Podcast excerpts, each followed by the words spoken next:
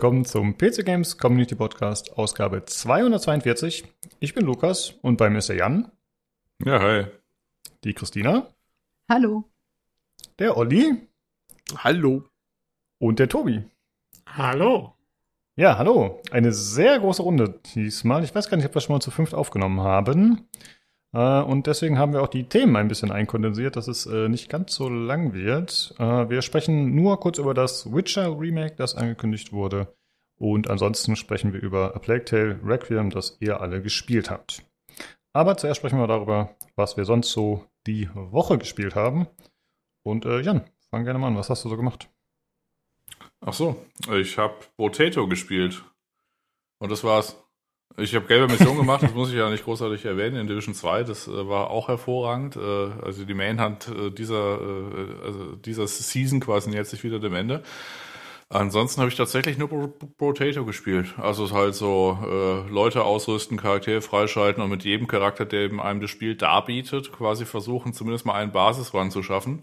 Und das habe ich mir jetzt so vorgenommen und jetzt bin ich so, ich glaube, so 25 Stunden drin und heute habe ich jetzt äh, mal so ein bisschen das enforced und habe, glaube ich, schon, weiß ich, zehn Achievements oder so gesammelt, weil ich so zehn Runs in, mit irgendwas beendet habe. Mehr habe ich mhm. tatsächlich nicht gespielt, ja. Ja, nochmal kurz zur Einordnung. Ich meine, wir hatten ja schon mal drüber gesprochen, aber ich glaube im Podcast nicht. Das ist ein Roguelike in Richtung Vampire Survivors, oder? Ja, genau. Das ist halt, äh, du hast halt 20 Waves, die musst du überleben und du hast halt immer so einen Charakter und der ist, äh, der hat halt irgendeine Eigenschaft. Also einer kann zum Beispiel äh, weiß ich, der kriegt sechs Prozent Schadenspunkte weniger, je Waffe er anlegt, dafür kann er zwölf Waffen anlegen. Und äh, solche Perks oder halt äh, Boni und Mali haben halt äh, jeder von diesen Charakteren oder der eine, der hat zum Beispiel, der, äh, der wird äh, dein Kontostand immer auf äh, Null gesetzt äh, bei jeder Wave und das musst du dann alles ausgeben und dafür pushst du dann quasi diesen Harvesting-Skill, der nochmal so eine eigene Mechanik hat. Ähm, ja, und dann baust du dir halt so deinen Charakter zusammen und schaust, ja, vielleicht gehe ich hier mit dem auf ein, auf ein Elektronikbild, wo du halt nur Türmchen stellst, oder mit dem gehe ich auf, auf medizinische Waffen oder auf Precise Weapons oder irgendwas. Und äh, in diesen 20 Waves, die äh, gehen dann quasi die äh, Gegner auf dich zu und dann kannst du quasi noch in Gefahrenstufen unterteilen zwischen 0 und 5. Und das Ziel ist es, die 20 Waves zu überleben. Du musst äh, zwangsläufig äh, nicht mal den Boss, also in der, in der 20. Welle kommt ein Boss, den kann man umbringen, muss man aber nicht. Wenn man überlebt, dann reicht das für, äh, dann, dann reicht das dem Spiel aus. Und dann hat man quasi gewonnen. Und äh, das wusste ich am Anfang nicht und äh, hatte immer geguckt, ob ich dann quasi irgendwie äh, mein Damage noch irgendwie pushen kann. Aber es gibt zum Beispiel auch einen Charakter, der heißt der Pazifist, äh, der basiert, äh, da bringst du exakt niemanden um. Das heißt, du rennst da einfach nur weg und baust den halt so, dass du halt besser wegrennen kannst und gewinnst halt trotzdem den Run damit. Weil halt Gewinnen okay. nicht ist, dass man den Boss in der 20. Welle umbringt, sondern dass man halt einfach die 20. Welle, die 90 Sekunden überlebt, die die dauert. Ja. Okay, das ist cool. Das ist ein kreativer Ansatz, finde ich mal was anderes. Okay, dann äh, kommen wir zu dir, Christina. Du warst jetzt länger nicht da. Was hast du in letzter Zeit so gespielt? Ähm, also ich hatte so eine kleine Down-Phase, bevor Requiem kam. Da habe ich dann ein paar alte Spiele nochmal ausgegraben. Ich habe tatsächlich Cyberpunk nochmal von vorne angefangen. Ein bisschen auch eventuell durch die Serie induziert, weil ich den Patch noch nicht geladen hatte. Und ähm, ich habe gedacht, okay, wenn der DLC kommt, kann ich ja schon mal einen neuen Charakter anlegen. Das hat dann doch in einige Stunden Spielzeit resultiert. Hätte ich jetzt gar nicht gedacht, aber habe mich doch wieder ziemlich eingefangen. Und ähm, dann habe ich einen alten Spielstand Witcher 3 nochmal rausgekramt, irgendwie so aus dem völligen Nichts heraus. Da habe ich tatsächlich zu meiner Schande ja noch ähm, den letzten DLC, Blood and Wine hieß er, glaube ich, noch zu beenden. Den habe ich irgendwann mal abgebrochen und ähm, ne, bin dann nicht wieder reingekommen. Und ja, Monkey Island muss ich noch durchspielen. Gefällt mir sehr gut tatsächlich, also so vom Nostalgiefaktor her sowieso, aber ich habe auch überhaupt gar kein Problem mit dem neuen Stil, der gefällt mir sehr gut. Und ja, dann habe ich noch so ein bisschen Indie-Spiele gespielt. Coral Island ist so ein Stardew Valley-mäßiges Spiel im Tropendesign. Ist ähm, jetzt noch im Early Access, ist aber schon mal ganz gut spielbar mit einigen Features. Und ein bisschen asiatischen Horror mit The Bathhouse von Schillers Art. Ist so ein Lieferant von so kleinen Retro-Horrorspielen mit sehr seltsamen Geschichten so urbanen Legenden aus Japan so primär. Ähm, da kommt man immer relativ schnell gut durch. Die dauern meistens nicht, nicht länger als drei Stunden und ja.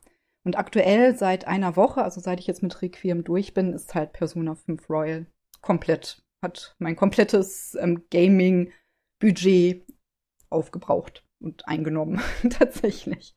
Ähm, ist ein älteres Spiel, das jetzt für den PC erschienen ist, ähm, in der Extended-Version, also der Royal-Version von vor zwei Jahren, glaube ich auch. Und ja, ist jetzt, ähm, habe ich nochmal gekauft für Steam, um es auf dem Steam Deck auch spielen zu können, weil das so ein Spiel ist. Es ist ein RPG, ein JRPG, was ähm, so einen relativ hohen Social Sim-Faktor auch hat. Ne, so ähm, wo du durch Tokio ziehst, Beziehungen pflegst, ähm, Skills ausbaust. Und das kann man sehr gut auf dem Steam Deck dann spielen, diese ruhigeren Passagen. Und deswegen habe ich mir das jetzt nochmal zugelegt und ähm, es hat meine Liebe zum Steam Deck nochmal neu entfacht, weil es echt toll ist, irgendwie abends dann irgendwie, ich bin ja momentan im Urlaub und habe deswegen ein bisschen anderen Tag-Nacht-Rhythmus. Also wenn ich dann irgendwann so um drei ins Bett gehe, dann noch zu überlegen, okay, jetzt kannst du vielleicht noch kannst du noch ein bisschen durch Tokio streifen, dann das Steam Deck nochmal rausnehmen, über die Cloud den Spielstand laden. Funktioniert perfekt. Und ja, macht Spaß. Wieder ja. mal. Sehr cool. Äh, Tobi, wie ist es bei dir? Hast du in letzter Zeit was auf dem Steam Deck gespielt? Nee, tatsächlich nicht viel. Ich bin leider die letzten zwei Wochen so kaum zum Spielen gekommen. Irgendwie zu viel Arbeit, zu viel anderes Zeug am Hut. Ich habe äh, das Einzige, was ich gemacht habe, ist, ich habe meine ganzen Fantasy-Serien, die zurzeit laufen, fertig geschaut. Äh, sowohl House of the Dragon als auch äh, Rings of Power. Und äh, ja, da kann ich jetzt aber wenig zu sagen, ohne zu spoilern. Äh, sie haben mir beide gut gefallen, eigentlich, muss ich sagen. Also ich freue mich bei beiden auf die nächste Staffel, die ja bei beiden auch jeweils zwei Jahre dauern wird. Also äh, habe ein bisschen Zeit jetzt. Aber äh, ja, nee, viel mehr gibt es von mir leider nicht zu berichten. Also, ja. Oh, gut, ist ja kein Problem. Äh, Olli, wie ist es bei dir? Ja, ich war ja im Urlaub, ich war ja eine Woche weg. Ne? Das äh, wurde mir fast noch nahegelegt, äh, mir dafür einen Urlaub noch ein Steam Deck zu holen, was ja wieder verfügbar war, aber äh, das war zu kurzfristig und ähm, ich habe es dann auch nicht so wirklich gebraucht. Ich hatte mich tatsächlich vorher noch ähm, um ein, ein Tablet bemüht und das ein bisschen eingerichtet, sogar mit einem Xbox-Controller gekoppelt, dass ich dann was da äh, zum Spielen hätte quasi. Ne? Aber ich habe es dann de facto nicht genutzt. Ich hatte Gott sei Dank im Urlaub anderes zu tun, obwohl der ja, gute Jan ja schon immer so, ähm, viel Sand geantwortet hat, wenn ich mal mit Discord unterwegs war aus dem Urlaub heraus. Ähm, toller Urlaub, ne? weil ich zu viel Zeit im Discord anscheinend verbracht habe. Ähm, nee, aber es war schon ganz schön. Ähm, ja, und die zweite Woche danach jetzt, also die jetzt gerade hier endet, äh, war ich zwar zu Hause, hatte aber irgendwie nichts Zeit, da muss man so ein paar Sachen aufarbeiten. Und deswegen ist das letzte Zeit etwas äh, dürftig gewesen. Und ich war schon froh, dass ich ähm, äh, Plague äh, Requiem anspielen konnte, weil mir ein Rechner auch noch ein bisschen abgekackt ist, auf gut Deutsch gesagt. Äh, das fing schon vom eigentlichen Urlaub an, dass irgendwie eine Platte sehr seltsame Sachen machte. Nicht mal eine Systemplatte, einfach eine andere. Aber die hat so komische Sachen gemacht, dass das ganze Windows mit Abgrund gerissen hat und da war es etwas schwierig mit einem instabilen System hier, aber mittlerweile scheint es im Griff zu sein. Das einzig Interessante, was ich gemacht habe, zumindest aus meiner Sicht, ich hatte, ähm, ja, muss ich ein bisschen ausholen, ganz kurz. Ich hatte ja eigentlich eine Xbox Series X so im, im Auge. Und irgendwann habe ich mir dann gedacht gehabt, wie macht das Ding keinen Sinn? Mein PC steht fünf Meter genau vor meinem Fernseher, den ich für die Konsolen verwende, daneben, immer schon eigentlich. Und ist eigentlich auch immer schon angeschlossen gewesen an den Fernseher, egal welcher Fernseher es gerade akut war.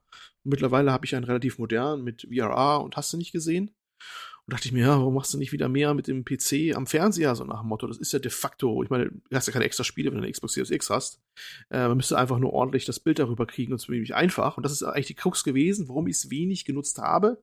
Denn ähm, ja, es ist immer so ein bisschen Gefummel gewesen, immer das so umzustellen, dass man dann, dann ähm, am Fernseher spielen konnte, weil der, wie gesagt, fünf Meter ungefähr weg. Langes HDMI-Kabel reicht, aber es ist ja doch so ein bisschen weg, dass man das auch nicht mehr einsehen kann, den Desktop-Platz so richtig. Und habe ich gedacht, okay, jetzt setzt dich mal hin und baust dir mit diversen Tools und Skripten äh, was zusammen, äh, dass du mit einem Knopfdruck quasi das umschalten kannst in einen Betriebsmodus, das wie eine Konsole drüben ist. Also ich drücke jetzt nur noch eine Taste oder nein, sagen wir eine Tastenkombination und dann gehen hier am Desktop-Platz bei mir die beiden Monitore aus und der Fernseher bekommt das Signal und bekommt äh, Play Night, das kennt ja der eine oder andere, so eine Oberfläche, ne, zum ähnlich wie Steam-Oberfläche zum Spiele starten. Night gestartet im Fullscreen-Modus und dann brauche ich nur meinen Controller im Prinzip nehmen und kann da alles starten und kann es am Ende auch so beenden wieder und dann wieder was anderes, äh, anderes Skript starten, das dann wieder dann rückabwickelt und dann quasi alles wieder auf den Desktop rüber transportiert. Und das ist sehr schön. Das war ein Projekt, das habe ich jetzt mal so ein bisschen ausgetüftelt gehabt. Das mit so Auto-Hotkey. Auto-Hotkey ist eine Skriptsprache, die sehr alt bewährt ist und was auch alles kann und kann auch DLL direkt durchgreifen auf Windows-Systemen und so. Und dann kannst du eigentlich alles mitmachen. Womit ich auch ein paar Auflösungen mal ändere und sowas vom, vom Spiel startet automatisch und sowas. Und ja, und auch die äh, Audio-Targets umgeändert werden, dass er am Fernseher auch den Sound hat und im Desktop hat er wieder drüben auf der anderen Anlage. Und das ist ja schön. Das hat mir Spaß gemacht. Und jetzt habe ich quasi im Prinzip den PC zum Konsolenersatz auch quasi umgebaut auf Knopfdruck. Das ist ein schönes Projekt gewesen, ein kleines. Und das macht ja, mir sehr viel Freude cool. momentan. Ich weiß nicht, ob es irgendjemand erzählt, das ist wahrscheinlich ein Problem, das nur ich habe hier wahrscheinlich oder eine Interessenlage. Sonst hätte ich es mal irgendwie zusammengeschrieben mal. Was ich da an Tools und Skripte geschrieben habe, also Tools konfiguriert habe, ist aber besser mal so, wie Display Fusion, dass er die Bildschirmverwaltung macht und ganz praktisches Programm. Das steuere ich mit AutoHotkey. Und dann halt die Skripte, AutoHotkey und so weiter. Aber ob es jemand interessiert außer mir, weiß ich halt nicht. Ansonsten hätte ich das mal wie mal zusammengeschrieben oder ich hätte auch kurz überlegt, ob man das mal im Hardwarecast mal ansprechen kann, aber ich glaube, da jagen die mich dann in die in die Heide, wenn ich das versuche zu, da zu erklären. Das sieht ja wahrscheinlich außer mir keinen. Also, ähm, ja, aber das ist, ist ganz nice und jetzt habe ich mich gefreut und ich konnte Blacktail zum Beispiel immer schön da in der Lümmelecke, in der Ecke hinten so mit Controller spielen im großen Fernseher und das war eine sehr schöne Erfahrung. Ja, und das war meine Sache. Ja. Ja, cool. Ja, ich denke mal, wenn da jemand äh, von den Zuhörern jetzt zum Beispiel speziell Interesse dran hat, äh, was du da konkret gemacht hast, dann können die ja nochmal nachfragen. Ne? Dann könntest du ja mal was dazu schreiben, wenn jemand das wissen will. Genau. Jo, okay. Um, was habe ich gemacht? Ich habe ein bisschen Hades gespielt. Ich hatte irgendwie bei YouTube ein bisschen Videos geschaut und dann war das dabei und dann dachte ich, ach komm, spielst mal wieder rein. Äh, das Roguelike von 2020 oder was das war, 21. Ja, das ist äh, weiterhin gut, aber es ist unverändert. Also es hat sich da nichts getan. Äh, weder neue Inhalte noch großartige Bannings-Patches. Äh, ja, ist weiterhin nett, aber das war's auch. Und ich habe mehrere Tage gelauert und mir Mountain Blade 2 Bannerlord angeschaut. Äh, immer irgendwelche Streams. Also ich hatte das schon, als es noch in der Early Access Variante war, habe ich es mir schon angeschaut. Aber dann habe ich halt gesagt, ja, warte ich auf 1.0 und dann mal gucken. Und jetzt ist es irgendwie letzte Woche erschienen und dann bin ich so ein paar Tage drum rumgeschlichen. Und äh, jetzt habe ich es tatsächlich gekauft gestern und werde dann wahrscheinlich nächste oder übernächste Folge was dazu berichten als Review. Äh, aber es macht Spaß bisher, obwohl ich echt nicht gut bin. Äh, Olli, hattest du nicht noch Call of Duty wieder gekauft? Fällt mir so ein. Habe ich aber noch nicht einmal gestartet gehabt bisher. Ach, was? Äh, ja, ja, ja, ich hab's, ich hab's ja liegen, aber ich ähm, hab's tatsächlich noch gar nicht mal ausprobiert. Ich wollte erstmal noch mal die, die Kampagne vom vorigen Teil, also von diesem Modern Warfare Reboot, äh, noch mal durchspielen, um wieder so ein bisschen Flow zu sein. So wie längst auf der Konsole drüben, aber das musste halt eben warten, weil äh, Urlaub vor keine Zeit und schlammig tot und machen wir die Kampagne erstmal durch und dann werde ich mir das irgendwie angucken. Und in der Zeit kann vielleicht auch Nvidia seinen Treiber fixen, der ja momentan bei Modern Warfare 2 für Abstürze sorgt. Ne? Da soll ja noch was kommen, wahrscheinlich von letztes Mal nächste Woche oder sowas. Ah, okay. Dann können wir das ernsthaft mal angehen, mal wieder. Ich vermute, wenn, wenn die zumindest irgendwo auf ihrer Seite, wenn sie nicht offiziell rausbringen, neuen Treiber, zumindest einen Hotfix irgendwie auf die, auf die Nvidia-Seite legen. Dann kann man das wahrscheinlich auch wieder voll genießen, das Ding. Ja. Ja, okay. Das war schon einiges, was wir sozusagen im Verbund gespielt haben. Dann äh, kommen wir einmal zur aktuellen Verlosung. Und zwar verlosen wir einmal Metro Exodus, den Steam Key. Bis zum 9. November läuft die Verlosung auf dem Discord. Und der Key wurde gesponsert von Jan. So, dann kommen wir zum Hörerfeedback. Da haben wir einige Sachen bekommen, äh, unter anderem nochmal zu der Forengeschichte im Discord. Äh, ist jetzt vielleicht für einige Zuhörer nicht so interessant, aber die Leute, die auf dem Discord sind, ich denke mal, für die äh, ist das ja nochmal relevant auf jeden Fall. Ich lese mal das erste vor, und zwar von Loxy. Heute Morgen musste ich feststellen, dass das Hören von Outtakes im nicht ganz wachen Zustand durchaus zu Verwirrung führen kann. Sabberlöffel, speckiges Holz und Deckenburritos waren doch recht irritierend. Hat dann zu Outtakes die zweite geführt, nach dem Frühstück. Zur Forenstruktur muss ich sagen, dass einiges an mir vorbeigeht und ich mich nach wie vor damit nicht anfreunden kann. Gerade beim Hörerfeedback vermisse ich den alten Channel. Es hat viel Freude gemacht, euch bei, beim durch die Themen navigieren trotz fehlender tieferer Kenntnis zuzuhören. Wobei ich bei Silent Hill und den Sims auch definitiv raus gewesen wäre. Gut war auch euer Überblick bezüglich des Themas Synchronsprecherinnen, was den neuesten Stand der Dinge angeht. Ich denke, das ist sicherlich ein sensibles Thema und ihr habt es, ihr seid nach meinem Empfinden genau richtig damit umgegangen. Ja, vielen Dank, Loxi. Ähm, ja, ich glaube, das mit dem Foren, sollen wir das vielleicht am Ende besprechen, wenn wir die drei vorgelesen haben, dass wir das, weil das bezieht sich ja alles darauf so ein bisschen. Macht vielleicht mehr Sinn, ne? Jo, das klingt okay. gut. Ja. ja, dann auf jeden Fall vielen Dank, Noxy, dass es dir gefallen hat, freut uns. Und äh, ja, bezüglich äh, Silent Hill, da wollte ich dich noch fragen, Christina, weil du hast es ja auch gepostet, die News. Ich glaube, du bist Fan, würde ich mal vermuten. Hat die ja. Ankündigung irgendwas mit dir gemacht? Ähm, es hat mich gefreut, vor allen Dingen, also ich bin jetzt nicht so ein Hardcore-Fan wie manch anderer. Ich habe ähm, halt die ersten Spiele gespielt. Ähm, ich glaube, ab dem vierten Teil, den habe ich, glaube ich, mit meinen Cousinen zusammen angefangen. An so einem, da kann ich mich noch dran erinnern, aber den haben wir nie weitergespielt. Und ähm, es freut mich aber tatsächlich eben für all die, die jetzt immer so ein bisschen traurig daneben saßen, wenn sie gesehen haben, was gerade auf der anderen Horrorseite bei Resident Evil alles an Gutem passiert. Und ähm, während irgendwelche, keine Ahnung, Spieleautomaten für Silent Hill angekündigt wurden, statt eines richtigen neuen Teils oder eines Remakes, eines ordentlichen. Und für die hat es mich eigentlich sehr gefreut, obwohl ich da auch schon gemerkt habe, dass da jetzt auch schon so ein paar kritische Stimmen sind, die sich ein bisschen Sorgen machen, dass die Essenz des Spiels da nicht mehr so so rauskommt, wie sie sich, das vielleicht wünschen würden. Also es ist ein bisschen durch diese Vorgeschichte und dem, was auch mit Kojima und PT passiert ist, das dann nie kam, wo man, wo man wirklich ein richtig, eine richtig gute Demo zu hatte, die schon für sich allein mehr Horror war als vieles andere, was als Vollpreisspiel rausgekommen ist und ähm, dass das dann so abgesägt wurde und was da alles passiert ist. Das, da habe ich auch gar nicht so den Überblick drüber, das muss ja auch alles nicht so wirklich gut abgelaufen sein. Deswegen sind da, glaube ich, sehr viele auch ein bisschen skeptisch, ob die es einfach noch drauf haben mit der Reihe, ob die das überhaupt noch umsetzen können. Aber ähm, das Team, was da jetzt dran ist, genießt wohl auch ganz gut Vertrauen, ne, aufgrund der anderen Titel, die die gemacht haben. Und von daher, ich bin da so, von daher ein bisschen offener. Also ich freue mich schon auf ein ordentliches Remaster beziehungsweise Remake, wenn es eben so im Kern immer noch das gleiche Spiel ist. Und ja, ja genau, wenn es immer noch so im Sinne des Originals ist, wenn es das da Respekt vor hat, so ein bisschen. Weil ich glaube, das ist eine Reihe, an denen, an der liegt auf vielen Leuten was und ja, ich bin aber als jemand, der eben nicht so Hardcore-Fan ist, echt neugierig und gespannt. Also ich freue mich eigentlich drauf das nochmal ja. zu spielen in besserer Optik. Nochmal.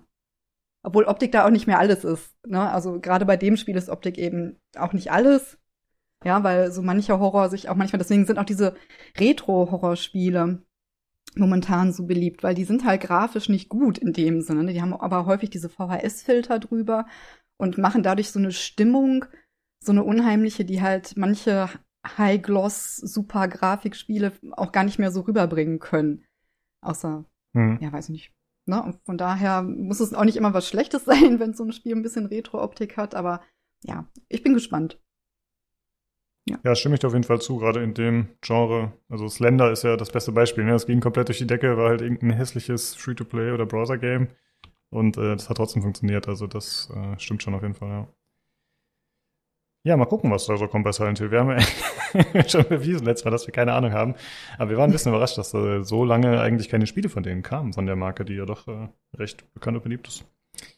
Naja, mal gucken. Es war irgendwie hm? seltsam hm? tatsächlich. Ist ein bisschen seltsam, aber ähm, ja, es wäre ein sehr gutes, ich glaube, es wäre das, was Kojima da in petto hatte, wäre sehr gut geworden. Und das sitzt, der Stachel sitzt noch ziemlich tief, dass das niemals erschienen ist. Und, ja, ja, es ist, ja, aber es ist auch genau die Geschichte. Konami war ja gefühlt auch so ein bisschen aus dem Business raus, ne? Also die hatten ja irgendwie so gefühlt äh, kein Interesse mehr überhaupt am ganzen Markt, ne? Die haben da ihre Pachinko-Automaten rausgehauen.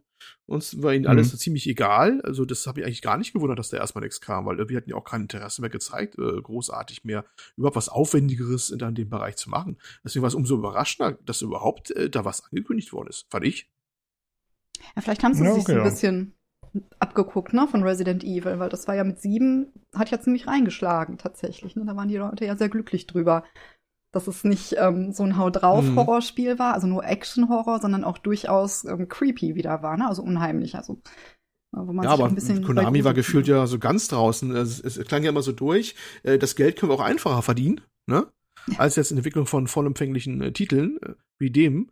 Und ähm, deswegen war das überraschend, dass plötzlich so eine Großoffensive gestartet wird ja. mit mehreren Titeln, als ob da irgendwas sich in irgendeiner wichtigen Entscheiderstelle was geändert hätte. Ne? Weil mhm. das eigentlich war die gefühlt aus dem Business raus, komplett.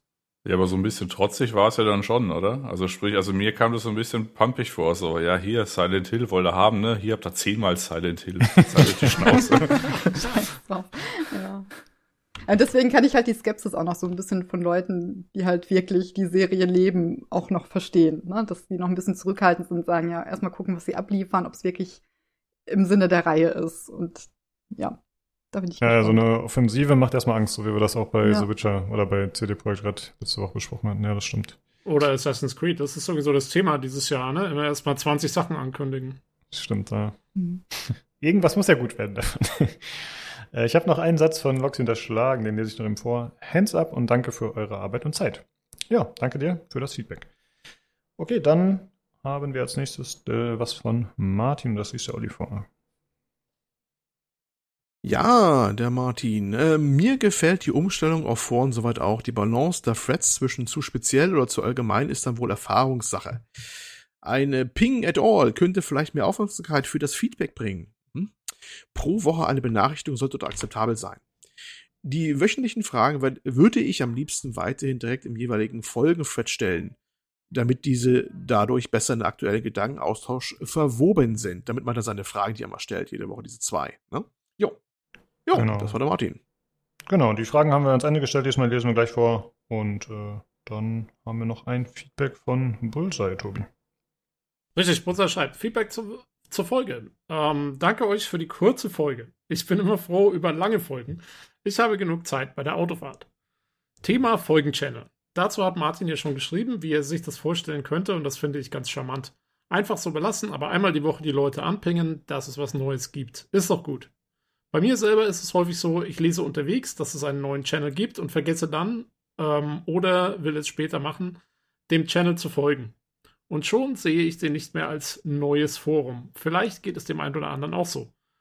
Thema Spiele, die ihr nicht kennt. Ich empfinde so etwas immer als sympathisch. Einfach über Dinge philosophieren, von denen man nichts weiß. Das Ganze wirkt aber menschlich und das, ähm, und das ist, wie wir den Podcast, also zumindest ich, hören wollen. Danke euch für den guten, Klammer auf, nicht bezahlten, Klammer zu, Job. Ähm, ja, das ist gut, weil das bieten wir auch. Da, da sind wir ganz hervorragend drin. Ja, Ne? also unsere Spezialität über Sachen labern, wo wir keine Ahnung wir haben. sind wahnsinnig menschlich, also. Ja, was die, äh, was die Foren-Threads und gerade das Anpingen angeht, ich hatte tatsächlich im, im Forum schon dazu was geschrieben jetzt auch, äh, weil ich oder im Discord, weil ich es jetzt nicht zu sehr hier im Podcast auswalzen wollte, aber wir hatten das am Anfang mal. Also ich glaube in unserem ersten Discord, ja, oder in den ersten sechs Monaten haben wir es tatsächlich so gemacht, dass wir die Leute bei jeder Folge neu angepinkt haben. Und das kam dann nicht so gut an. Also da waren die Leute eher genervt von, weil die gesagt haben, naja, man sieht es eigentlich schon, wenn eine neue Folge kommt, kriegen wir schon mit. Und dann meldet sich schon auch, wer sich vielleicht melden will. Und deswegen haben wir es dann auch gelassen. Und ich glaube, es ist auch besser so. Also ich würde wirklich alle auf dem Server anpingen, würde ich es so wenig wie möglich machen. Wirklich nur, wenn es ein absoluter Notfall ist. Ähm, aber ähm, deswegen würde ich das eher lassen. Und außerdem, es würde auch nicht helfen, in dem Fall, den er beschreibt, weil, äh, wie gesagt, wenn man, wenn man, wenn er im Auto fährt und dann hat er ja mit dem Ping, hast du ja genau das gleiche Problem. Du siehst es dann, aber dann hast du vielleicht keine Zeit, willst es später machen und dann kommst du nicht mehr dazu oder so. Äh, da ändert ja der Ping wenig dran und deswegen, ja, ich, also ich habe es ja schon mal gesagt, ich glaube, an sich ist es jetzt schon okay so. Also es- klar, es ist jetzt vielleicht ein bisschen aufwendiger, das Feedback dann zu schreiben und mitzubekommen. Aber ich finde, wir haben jetzt trotzdem immer relativ viel Feedback für jede Folge bekommen, auch nach der Umstellung. Und ich glaube, also wer halt was schreiben will, der findet es schon auch noch so, denke ich mal. Ja. Das ist zumindest meine Ansicht. Ja, also ich sehe es ähnlich. Also mit dem Ping, das würde ich auf jeden Fall auch nicht wollen. Da haben wir schon Erfahrung mitgemacht. Und ich finde es eigentlich auch selber ein bisschen nervig, wenn ich dauernd angepinkt werde auf anderen Discord-Servern. Äh, auch wenn es nur einmal die Woche ist. Ähm, aber ansonsten, ja, hatten wir letzte Woche schon ein bisschen besprochen. Also es tut mir leid für Martin, weil die Fragen haben halt eigentlich immer, ne, die Leute haben da ganz gerne drauf geantwortet. Das war eigentlich immer ganz cool, so, dass das ein bisschen die Interaktion gefördert hat. Und das geht jetzt verloren. Die Leute, die uns Feedback schicken wollen, die machen es halt immer noch eigentlich so. Das ist schon richtig. Ähm, ja, da weiß ich auch Ja. noch nicht. Ich, Aber Leute, also man kann es ja, man kann es auch einfach hier im Podcast nochmal sagen, wenn ihr Martins Fragen finden wollt, geht ins Hörer-Feedback-Forum. Da sind die immer. Und man Genau. kann auch nach wie vor darauf antworten. Das geht ja. Man muss nur in diesen Channel reingehen. Das stimmt, ja. Ja, ich glaube, mehr gibt es erstmal nicht zu sagen. Ich hatte ja eigentlich letzte Woche gesagt, dass wir da mit Olli nochmal drüber quatschen. Äh, Olli, wie siehst du das? Ist das ähnlich Das wie jetzt. genau, ja. Olli, komm, sag mal, aber mal, halt dich zwei, kurz nach dem Motto. zwei Sätze oder weniger, bitte. Oh! Ich, ich, also, okay, zwei Sätze. Ich tue mich auch ein bisschen schwer damit. Mit den neuen Foren. Ich bin da auch nicht so, dass ich da reingehe und immer gucke. Es ist zumindest sehr gewöhnungsbedürftig, sagen wir so. Vielleicht lerne ich es noch. So, mehr darf ich ja nicht sagen, wurde gerade gesagt. Okay, damit ist ja. Gut, andere Meinung holen wir jetzt auch gar nicht für ein. Äh, Ja, ja. jetzt- Sorry. Ich lese jetzt noch von Martin. Die Fragen von die können wir noch gemeinsam als Team freundlich beantworten. So, und zwar schreibt Martin noch äh, Hörerfragen an das Panel und die Community. Mögt ihr Musik bzw. Rhythmusspiele, Gitarre, VR, Tanzmatte, Maracas? Und wie sieht es mit Karaoke aus? Ähm, der Jan hat die schon beantwortet im Hardware-Teil, aber wie sieht es denn aus mit dir, Olli? Welche Rhythmusspiele magst du am liebsten? Den ganzen Tag. Nee, überhaupt nicht. Können wir es abkürzen? Ihr wollt doch, dass ich kurz rede. Nein. okay. Äh, ich schließe mich an. Nein. Christina, wie ist es bei dir? Ähm, Entschuldigung, ich muss lachen. Ähm, nein, außer Beat Saber habe ich gerne gespielt. Dieses Ah, ja. ja, ähm, man drischt mit einem Schwert auf irgendwelche farbigen Blöcke im Rhythmus zu der Musik ähm, ein. Äh, hatte ich auf der Playstation damals. Das war aber sehr rudimentär, was man da an Liedern zur Verfügung hatte. Auf dem PC gab es da eine relativ große fanbasierte Datenbank an Liedern, die dann die Level dazu gebastelt haben. Ich weiß nicht, ob es das mittlerweile noch gibt oder ob das aus Lizenzgründen ähm, dann doch mal irgendwann abgeschafft wurde. Ich glaube, der Entwickler hat das geduldet so ein bisschen, aber das war immer so, glaube ich, grauzonig. Ich, also, ich habe Also- schon lange nicht mehr gespielt, von daher weiß ich nicht, ob es das noch gibt. Aber das war denke, ich habe es letztes Jahr nochmal gespielt, da gab es es noch. Also, ähm, ja, also ohne das wäre das Spiel auch, glaube ich, nicht hätte nicht den Reiz, wie es hat, weil diese fanbasierten Sachen, die machen schon viel Content aus tatsächlich. Und ja, das habe ich gemacht. Ansonsten Gitarre. Ich hatte mal ähm, Rocksmith ausprobiert. Das ist ja dieses ähm, Guitar Hero für echte Gitarren, sage ich jetzt mal. Also, obwohl Guitar Hero trifft es jetzt auch nicht ganz, aber ja, da kam ich mir aber immer so vor, als wenn ich gar nicht Gitarre irgendwann mal gelernt habe. Da war ich unheimlich schlecht drin und deswegen nein. Und Karaoke, nein. das ist. Nee, das Ja, ist, haben wir tatsächlich Singstar oder so. Das ist schon lange her, dass, dass ich das, dass wir das gespielt haben. Mittlerweile sind wir eher so im Bereich ähm, irgendwie so Phasmophobia, wenn wir was zusammenspielen oder ähm, hier dieses Super Mario Äquivalent Pummelparty. Aber so singen Karaoke-Spiele eher weniger mittlerweile. Ja. Äh, mir ist gerade noch ein Spiel eingefallen, tatsächlich, als du erzählt hast. Und zwar, ja, das Problem ist, ich weiß den genauen Namen nicht, aber im Prinzip sowas wie Audiosurf. Also ein Rennspiel, in dem man halt äh, die eigene Musik einspielen kann und dann zum Rhythmus der Musik in der entsprechenden Fahrspur sein muss, um da irgendwelche. Das war cool. Ja. Das habe ich auch mal gespielt. Das fand ich richtig cool. Das können wir mal rausholen. Das war schon sehr retro mittlerweile, aber das war echt eine ganz coole Geschichte. Ja, ich weiß leider den Namen von dem, das ich gespielt habe, nicht, aber das ist halt, ähm, ja, hat auch so Synthwave-Optik, sag ich mal, viel, also halt, ne, so Äh, typische Fa- Neonfarben. Thumper? und Vielleicht Thumper? Das gab's auch mal. Nee. Thumper mit diesem Ding? So. Ja, aber Thumper ist, glaube ich, ein Jump'n'Run, oder? Nee, Weil du bist das auch schon lang geflogen. Ah, okay. Thumper war das mit diesem Ding, komischen Ding da, diesen, diesen, und du bist aus so einen Tunnel reingeflogen, Thumper, und das war auch sehr speziell, ja. Ja, okay, nee, aber das war es nicht, das war irgendwas anderes. Vielleicht finde ich es noch raus, dann, ja, dann liefere ich es noch nach. Okay, äh, Tobi, du hast, glaube ich, noch nicht gesagt, ne? Wie sehr du Rhythmusspiele magst. Jo, also äh, ich habe tatsächlich auch Audiosurf ein bisschen gespielt, aber es war jetzt nie so meins. Ähm, bei mir war es auch tatsächlich hauptsächlich Beat Saber. Also halt auch gerade, weil der VR-Aspekt ist halt cool und dass du dich wirklich bewegst und so. Ähm, das habe ich jetzt dann schon relativ viel gespielt in den letzten zwei Jahren oder so, wo ich es mal hatte.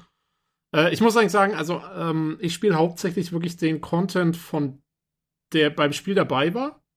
Ähm, und noch, ich habe mir noch so Zusatzpacks gekauft. Es gab, gab einen Green Day Pack und was waren das andere? Das habe ich auch relativ viel gespielt. Was waren das wieder? Ähm, ich komme Linkin Park? Ich weiß nicht mehr genau. Irgendwie sowas. Ähm, weil ich, ich habe zwar ein bisschen auch mal mit Mods und so rumprobiert und mit User-generierten Karten. Ich fand die meisten aber nicht besonders gut gemacht. Also man muss schon lange suchen, bis man da was Gutes findet. Das war zumindest meine Erfahrung, weil ähm, also ich fand viel, da kam kein richtiger Flow auf oder es war sau schwer. Also ich meine, ich bin jetzt auch nicht der allerbeste in dem Spiel. Ich, muss ich erinnere mich an Chop Suey von System of a Down. Was Chop Suey? Nee.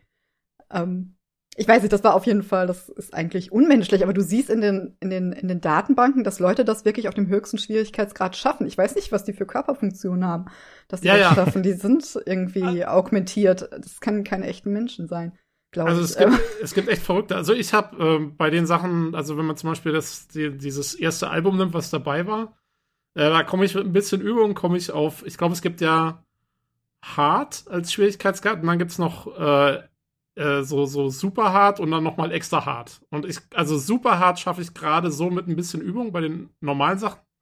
Aber bei den meisten User-Sachen habe ich keine Chance. Da bin ich sowas von raus. Und deswegen habe ich äh, hauptsächlich immer die Sachen gespielt, die tatsächlich vom Hersteller gemacht waren, weil äh, die waren dann machbar. ähm, ja, aber das war spaßig. Das war mal cool. Ich glaube, das ist auch viel Muscle Memory am Ende, ne? Oder, oder was heißt Muscle Memory? Aber mehr oder weniger auswendig lernen. Also ich glaube, es gibt wahrscheinlich wenig Leute, die halt zum ersten Mal irgendwie da einen komplizierten Track spielen und dann richtig gut abliefern, auch wenn sie sonst andere gut können. Ja, ja, klar. Um, also Übungen ja. können auf jeden Fall dazu. Ganz wichtig, ja. ja.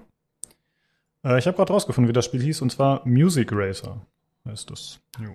Das klingt okay. wie, der, wie der Abklatsch, so das Generika von, ja, von. Ist jetzt, äh, nicht der beste Dame, das stimmt. Aber äh, man weiß, worum es geht. Ja.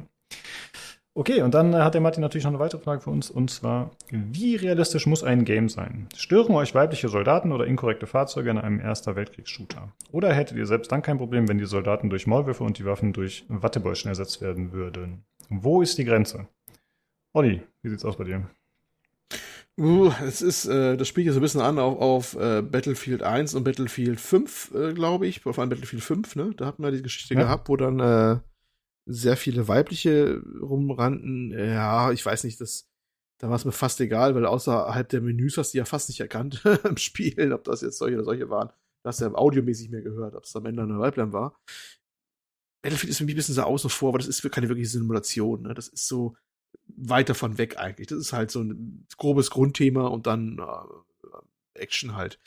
Es stört mich tatsächlich mehr, wenn es wirklich geht, dass es so eine Art Simulation oder sehr geschichtsbezogen sein soll, sehr geschichtsbezogen sein soll. Dann ist es vielleicht hm. ein bisschen blöder, weil das dann schon so ein bisschen, dann soll es historisch ein bisschen korrekt sein und dann äh, passt das vielleicht nicht ganz so rein. Ne? Also Gleichberechtigung hin oder her. Ne? Bei einem anderen Battlefield selber so ein Titel, der eh ziemlich weit weg von der Realität ist, stört es mich eigentlich überhaupt nicht. Ne? Da ist das dann okay. Ja, das ist eigentlich so mein Take dazu. Ja. Wie ist es bei dir, Christina, als Betroffene?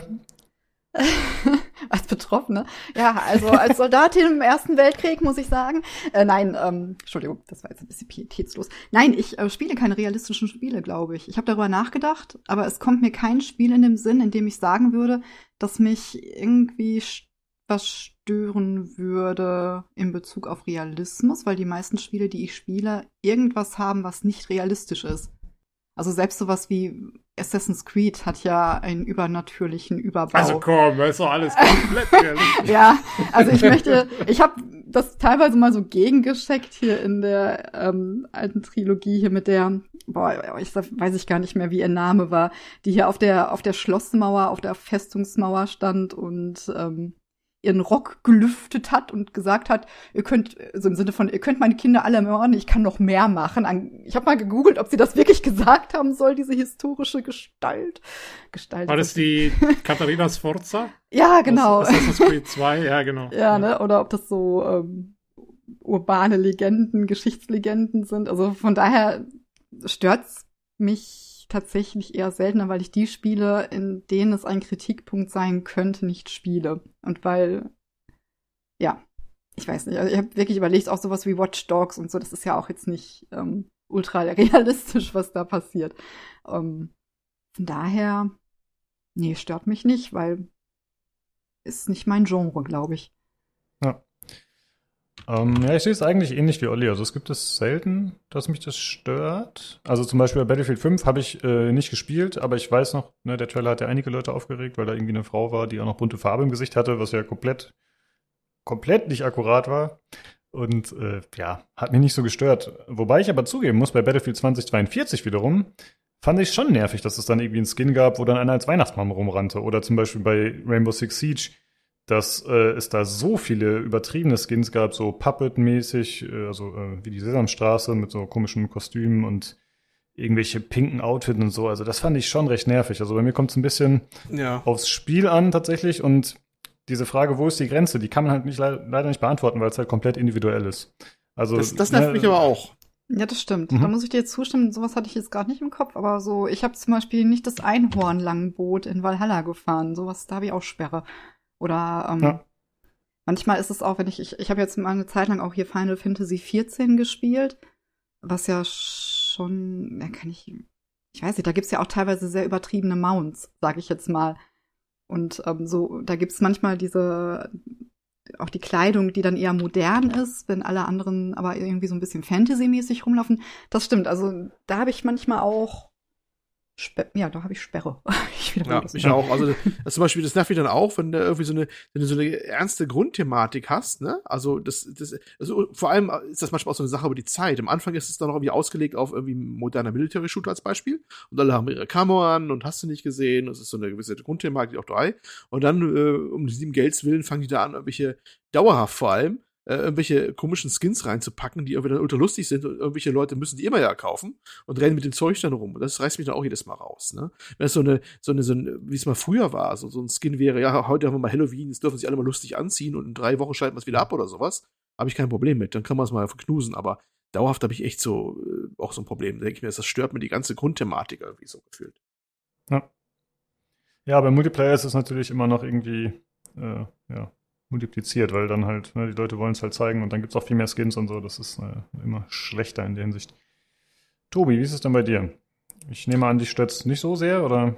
Also, das kommt jetzt darauf an, wie man, wie gesagt, die Frage halt äh, genau interpretiert, weil, also jetzt irgendwie in so Geschichtssettings oder so, ob da irgendwie jetzt, keine Ahnung, äh, Frauen irgendwo kämpfen, wo sie vielleicht nicht gekämpft, gekämpft haben oder so, oder wenn irgendwelche, keine Ahnung, farbigen Charaktere äh, im Mittelalter zu sehen sind, die es da vielleicht nicht so oft gegeben hat oder vielleicht nicht geben hätte sollen oder was auch immer, das ist mir alles völlig wurscht, das stört mich gar nicht. Ähm, wenn man die Frage aber so interpretiert, einfach nur, also wie realistisch muss ein, ein Spiel sein, und er sagt ja dann auch noch, was ist jetzt, wenn man die Soldaten durch Maulwürfe und die Waffen durch Wattebäuschen ersetzt? Damit habe ich auch ein Problem, weil, und zwar, also nicht nur in realistischen Settings. Ich spiele halt gerne so nicht realistische Spiele, aber geerdete Spiele, also welche, die realistisch rüberkommen. Und es kann auch ein total abgedrehtes Sci-Fi-Setting sein, wie halt jetzt ein Mass Effect oder so, aber es muss halt irgendwie trotzdem sich real anfühlen. Also als könnte das eine, eine echte Welt sein, die es gibt. Mhm. Und wenn da nur komisches Zeug vorkommt, äh, dann komme ich damit nicht klar. Und, und genau deswegen habe ich genau das gleiche Problem mit ihr mit diesen ganzen Skins. Ähm, das kann ich alles nicht ab. Und das ist aber teilweise auch ganz gut, weil dadurch komme ich zum Beispiel in den neuen Assassin's Creed-Spielen gar nicht erst in Versuchung, irgendwas in dem Shop auszugeben, weil alles, was du in dem Shop kaufen kannst, ist so Fantasy-Gedöns. Und das brauche ich nicht in meinem Wikinger-Setting halt. Das ist äh, völliger Schmarrn. Und, ja, du bist äh, aber als Singleplayer halt eben gesegnet, weil du kannst es dann ignorieren, du musst es ja nicht machen. Aber wenn einer von uns äh, Multiplayer-Dinger macht und die anderen, weiß ich nicht, äh, müssen da zwanghaft ihre, ihre ultrabunten Sachen kaufen, un unbedingt, und rennen dann damit vor der Nase rum, dann nervt es mich halt schon tierisch an. Da ne? würde ich mir manchmal gerne wünschen, es gäbe so einen Button, äh, äh, bitte alle extra Skins hier wie, äh, weiß nicht, ausschalten, beziehungsweise durch Standard ersetzen. Aber das wollen sie natürlich nicht, weil die wollen ja irgendwie dafür werben, dass die Leute das auch kaufen, ne? Und das regt mich ja. dann immer schon auf. Tja, aber ich habe mich selbst gesegnet, Uli, weil ich spiele es einfach nicht. du kluger Mensch, du. Ja, das ist natürlich immer eine gute Lösung. Auch wenn einem irgendwas nicht gefällt, dann spielt man es halt nicht. Das geht immer noch. Ja, ja okay. Äh, gut, dann euch allen vielen Dank für das Feedback. Und dann kommen wir jetzt zu dem Hardware-Teil.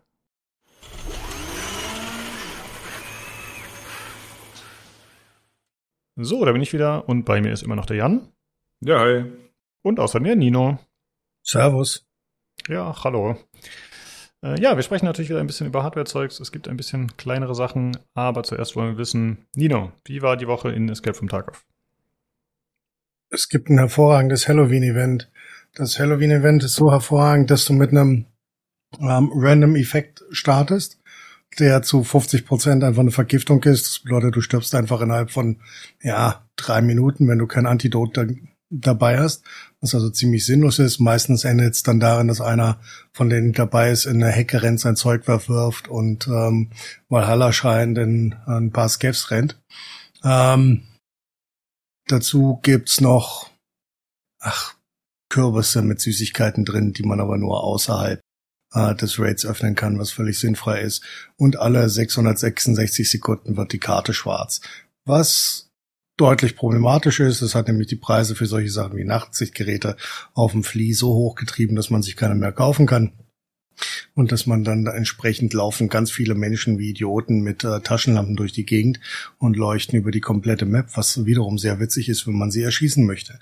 Ähm, ansonsten ist das Event eher dazu geeignet, ähm, Masochismus zu fördern, anstatt Leute zu dem Spiel zu bringen, was ein bisschen traurig ist. Aber ansonsten ist es okay. Ja. Äh, ich habe ein bisschen was zum neuen Call of Duty angeschaut, zu Modern Warfare 2. Ist das nicht was für dich vielleicht? Naja, wenn dieser komische Tarkov-ähnliche Modus rauskommt. Ich Ja. weiß nicht, warum ich ein anderes Call of Duty spielen sollte. Es hat jetzt keine Herausstellungsmerkmale, die besser wären als die vorherigen. Jo, Außer, dass man Waffen, Waffen besser zusammenbasteln kann. Toll. Dann heißt aber trotzdem die Waffe da drin immer noch Hermann und ist nicht lizenziert, was mich unglaublich aufregt. Hm. Vor allen Ja, Dingen, okay. wenn man einmal am äh, einmal von äh, dem köstlichen, ähm, wie heißt es? Jan, du weißt, was ich meine. Nektar. Ja, wenn man einmal von dem köstlichen Nektar äh, gekostet hat, dass man sich tatsächlich eine richtige Waffe zusammenbauen kann, ist das dann einfach nur noch traurig. Du meinst den Tarkov-Nektar, oder? Dem Tag auf Nektar, ja. Ja, okay, verstehe. Ja gut, ich habe äh, gerade von Philipp schon gehört, dass dieser DMC-Modus ja sogar Free-to-Play sein wird. Dann äh, werde ich mir auf jeden Fall auch mal anschauen, wenn es soweit ist. Jo. Ja, das habe ich ihm auch ganz groß und heilig versprochen. Okay. Ja, besser als die, äh, als die Battlefield äh, Tarkov Experience, die wir irgendwie zweimal gemacht haben und dann so gedacht haben, hm, schon eher so, wie- eher so wie ein aufgeblasenes Counter-Strike, wo man sich Sachen kaufen muss. Fand, fand ich das nicht so geil. Nee, war auch nicht witzig. Ja, ja, irgendwie schon, aber nicht aus den richtigen Gründen. Aber ja, es war schon ziemlich blöd, ja. Okay, dann äh, kommen wir doch mal zu den Fragen von Martin. Und zwar zuerst an dich gerichtet, Jan. Magst du Musik bzw. Rhythmusspiele? Zum Beispiel Gitarre VR, Tanzmatte, Maracas. Und wie sieht es mit Karaoke aus? Nein. Nein zu allem. Und wie ist es bei dir, Nino? Nein. ich habe es mir so sehr gedacht. Gut, aber ich denke, die zweite Frage, da äh, werdet ihr vielleicht eher anknüpfen können. Und zwar auch wieder an dich, Jan. Wie realistisch muss ein Game sein? Stören euch weibliche Soldaten oder inkorrekte Fahrzeuge in einem Erster Weltkriegs-Shooter? Oder hattet ihr selbst dann, oder habt ihr selbst dann kein Problem, wenn die Soldaten durch Maulwürfe und die Waffen durch Wattebäuschen ersetzt werden würden? Wo ist die Grenze? Also ich wünsche mir immer noch ein Erster Weltkriegsspiel mit äh, Nilpferden, die Laserköpfe haben. Also um das relativ einfach zu beantworten, es ist mir herzlich egal. Wenn es natürlich ein realistischer Shooter ist, der sich diesen, sich das auf die Fahne schreibt, wünsche ich mir das schon, dass es so realistisch wie möglich ist. Aber am Ende, wenn das Spiel Spaß macht, dann, wie gesagt, können es auch fliegende Dinosaurier mit Raketenwerfern sein. Ja. Wie ist es bei dir, Jan? Ja, kann ich im Grunde genauso wiederholen. Also kommt immer darauf an, was es für ein Ansinn ist, was das Spiel hat. Und im Grunde das, was Nino gesagt hat. Also hab da keine großartigen. Also ich stelle mich jetzt nicht hin und sage irgendwie bei, bei Battlefield, oh, das ist aber unrealistisch. Also, mein Gott. ja. ja, okay. Gut, dann würde ich sagen, kommen wir mal zu den Themen. Und wir hatten gesagt, Jan, du fängst an mit deinen Sachen. Ja. ja, Nino und ich haben uns äh, diese Woche gierig die Debugging-Krone geteilt. Ah, in dem hier der äh, das äh, Community Discord äh, Mitglied äh, Taro an sich eine 3090 geholt hatte und dann quasi klatschnass geschwitzt war, weil er hat natürlich in weiser Voraussicht sich ein neues Netzteil gekauft und das Netzteil ist war tatsächlich von der gleichen Serie, also in dem Fall war es Be Quiet.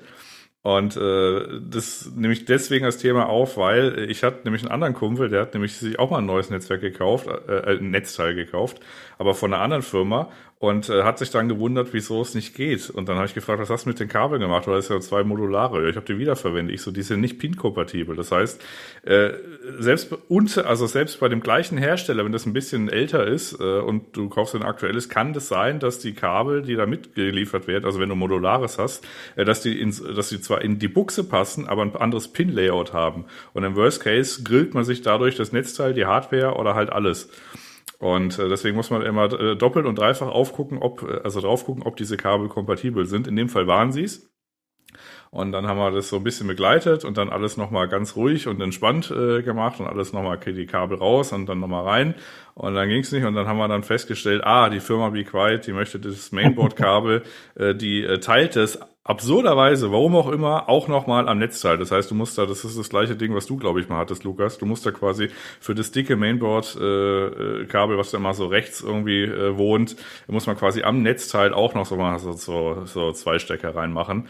Und äh, dann haben wir am Ende nur noch die Blende gesucht, aber äh, also in letzter Konsequenz hat alles geklappt. Aber wichtig zu mitnehmen ist, man muss immer doppelt und dreifach checken bei modularen Netzteilen, äh, was jetzt ist mit diesen Kabeln, ob die kompatibel sind, wenn man es aus der gleichen Serie äh, kauft, also Pure 11 oder so vom Be Quiet, dann ist es durchaus äh, so, dass die kompatibel sind, aber es ist eben nicht so, dass es quasi, äh, also selbst bei, bei Hersteller intern muss man da doppelt und dreifach prüfen, ob das geht. Und äh, ansonsten, wenn man so, so ein modulares Netzteil hat, dann gibt er immer so, ja, so ein kleines Säckchen mit, da einfach direkt äh, die Bedienungsanleitung mit rein, damit man immer weiß, okay, diese Kabel gehören zu diesem Netzteil und damit eben man nicht irgendwie nach drei Jahren oder so, oder wenn man es mal irgendwie umbaut, dann irgendwie die falschen Kabel nimmt und sich die Hardware damit grillt. Ja. Ja. das ist ein guter Tipp. Und ihr habt das, ihr habt beide die Debug-Krone, weil ihr das gemeinsam gelöst habt, oder was? Ja, ja. genau, wir waren beide okay. im Voice, mhm. ja. Von daher. Gut, äh, dann habe ich eigentlich nur äh, ein kleines Ding, nämlich ich habe ja so eine Routing-Tastatur, die zeichnet sich dadurch aus, dass die ein, äh, ein, ein analoge Tasten hat und äh, quasi das ursprüngliche Verkaufsargument war, dass man da irgendwie so einen Analogstick irgendwie emulieren kann, aber mittlerweile ist die Software so, dass man da noch ganz andere Sachen mitmachen kann, wie zum Beispiel, ich, das habe ich jetzt neulich mal äh, eingeschaltet, ich habe auf dem äh, Block bei Entfernen, Ende, äh, Bild runter und so weiter, diesen Sechser-Block, da habe ich meine Medientasten drauf und wenn ich die antippe, dann machen die die normale Funktion, aber wenn ich die quasi gedrückt halte, dann ist es ein Lied weiter. Und so erspare ich mir quasi den Klammeraffengriff zu FN, also zu einer Funktionstaste. Und das äh, macht die halt, weil es der Mikrocontroller ist. Also das, das, das, hat jetzt weniger was mit dem analogen Gedöns zu tun, weil es quasi keine unterschiedlichen Auslösepunkte gibt. Aber ich fand das so faszinierend, dass du quasi einen Unterschied, dass du zwei Tasten unterschiedlich belegen kannst bei der Software. Ist auch alles auf der Tastatur gespeichert. Und bei, äh, bei Tab ist dann quasi Bild runter und bei Halten und es geht dann auch verhältnismäßig schnell schnell ist dann äh, tatsächlich ein, das nächste Lied. Und äh, du kannst dann auch ganz viele andere Sachen mitmachen. Aber das äh, hat mich dann sehr gefreut. Ich dachte, ach guck mal, äh, das haben sie dann nachgepatcht und äh, das kann ich jetzt nutzen. Schönes Ding. Ja, das kann ich verstehen. Ich feiere sowas auch, wenn man dann auf einmal andere Möglichkeiten hat. Schöne Shortcuts. Das ist sehr angenehm, ja. Ja. Ja gut, und ansonsten äh, es gibt so ein paar Leaks irgendwie zur nächsten AMD-Karte, aber äh, die wird jetzt am nächsten Donnerstag vorgestellt.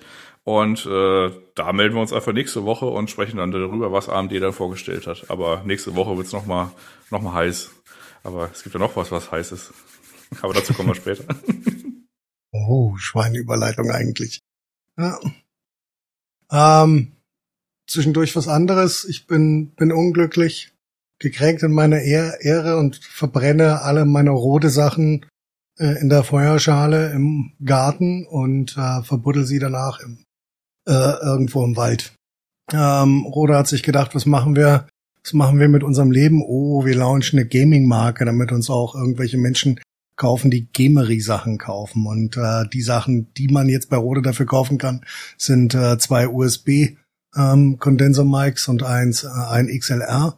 Und die zeichnen sich hauptsächlich damit darüber aus, dass sie ein rotes X drauf haben und äh, der Grill halt so rot angehaucht ist, beziehungsweise das äh, der Schaumstoff ähm, dahinter. Und das regt mich unglaublich auf. Ähm, das hätte es meiner Meinung nach nicht gebraucht ähm, und ist völlig sinnfrei, sinnlos und macht eigentlich eine hervorragend etablierte Audiomarke ähm, zu einer lachhaften Firma wie, was weiß ich, Razer oder Logitech. Entschuldigung an alle, die beide mögen. Ja, ich finde das ehrlich gesagt auch ein bisschen komisch, weil das ist ja jetzt nicht so, als hätte Rode nicht einen guten Stand schon, ne? So im, im Bereich Streaming und so. Da sind die ja äh, doch sehr bekannt und auch äh, ja, gemocht, sage ich mal.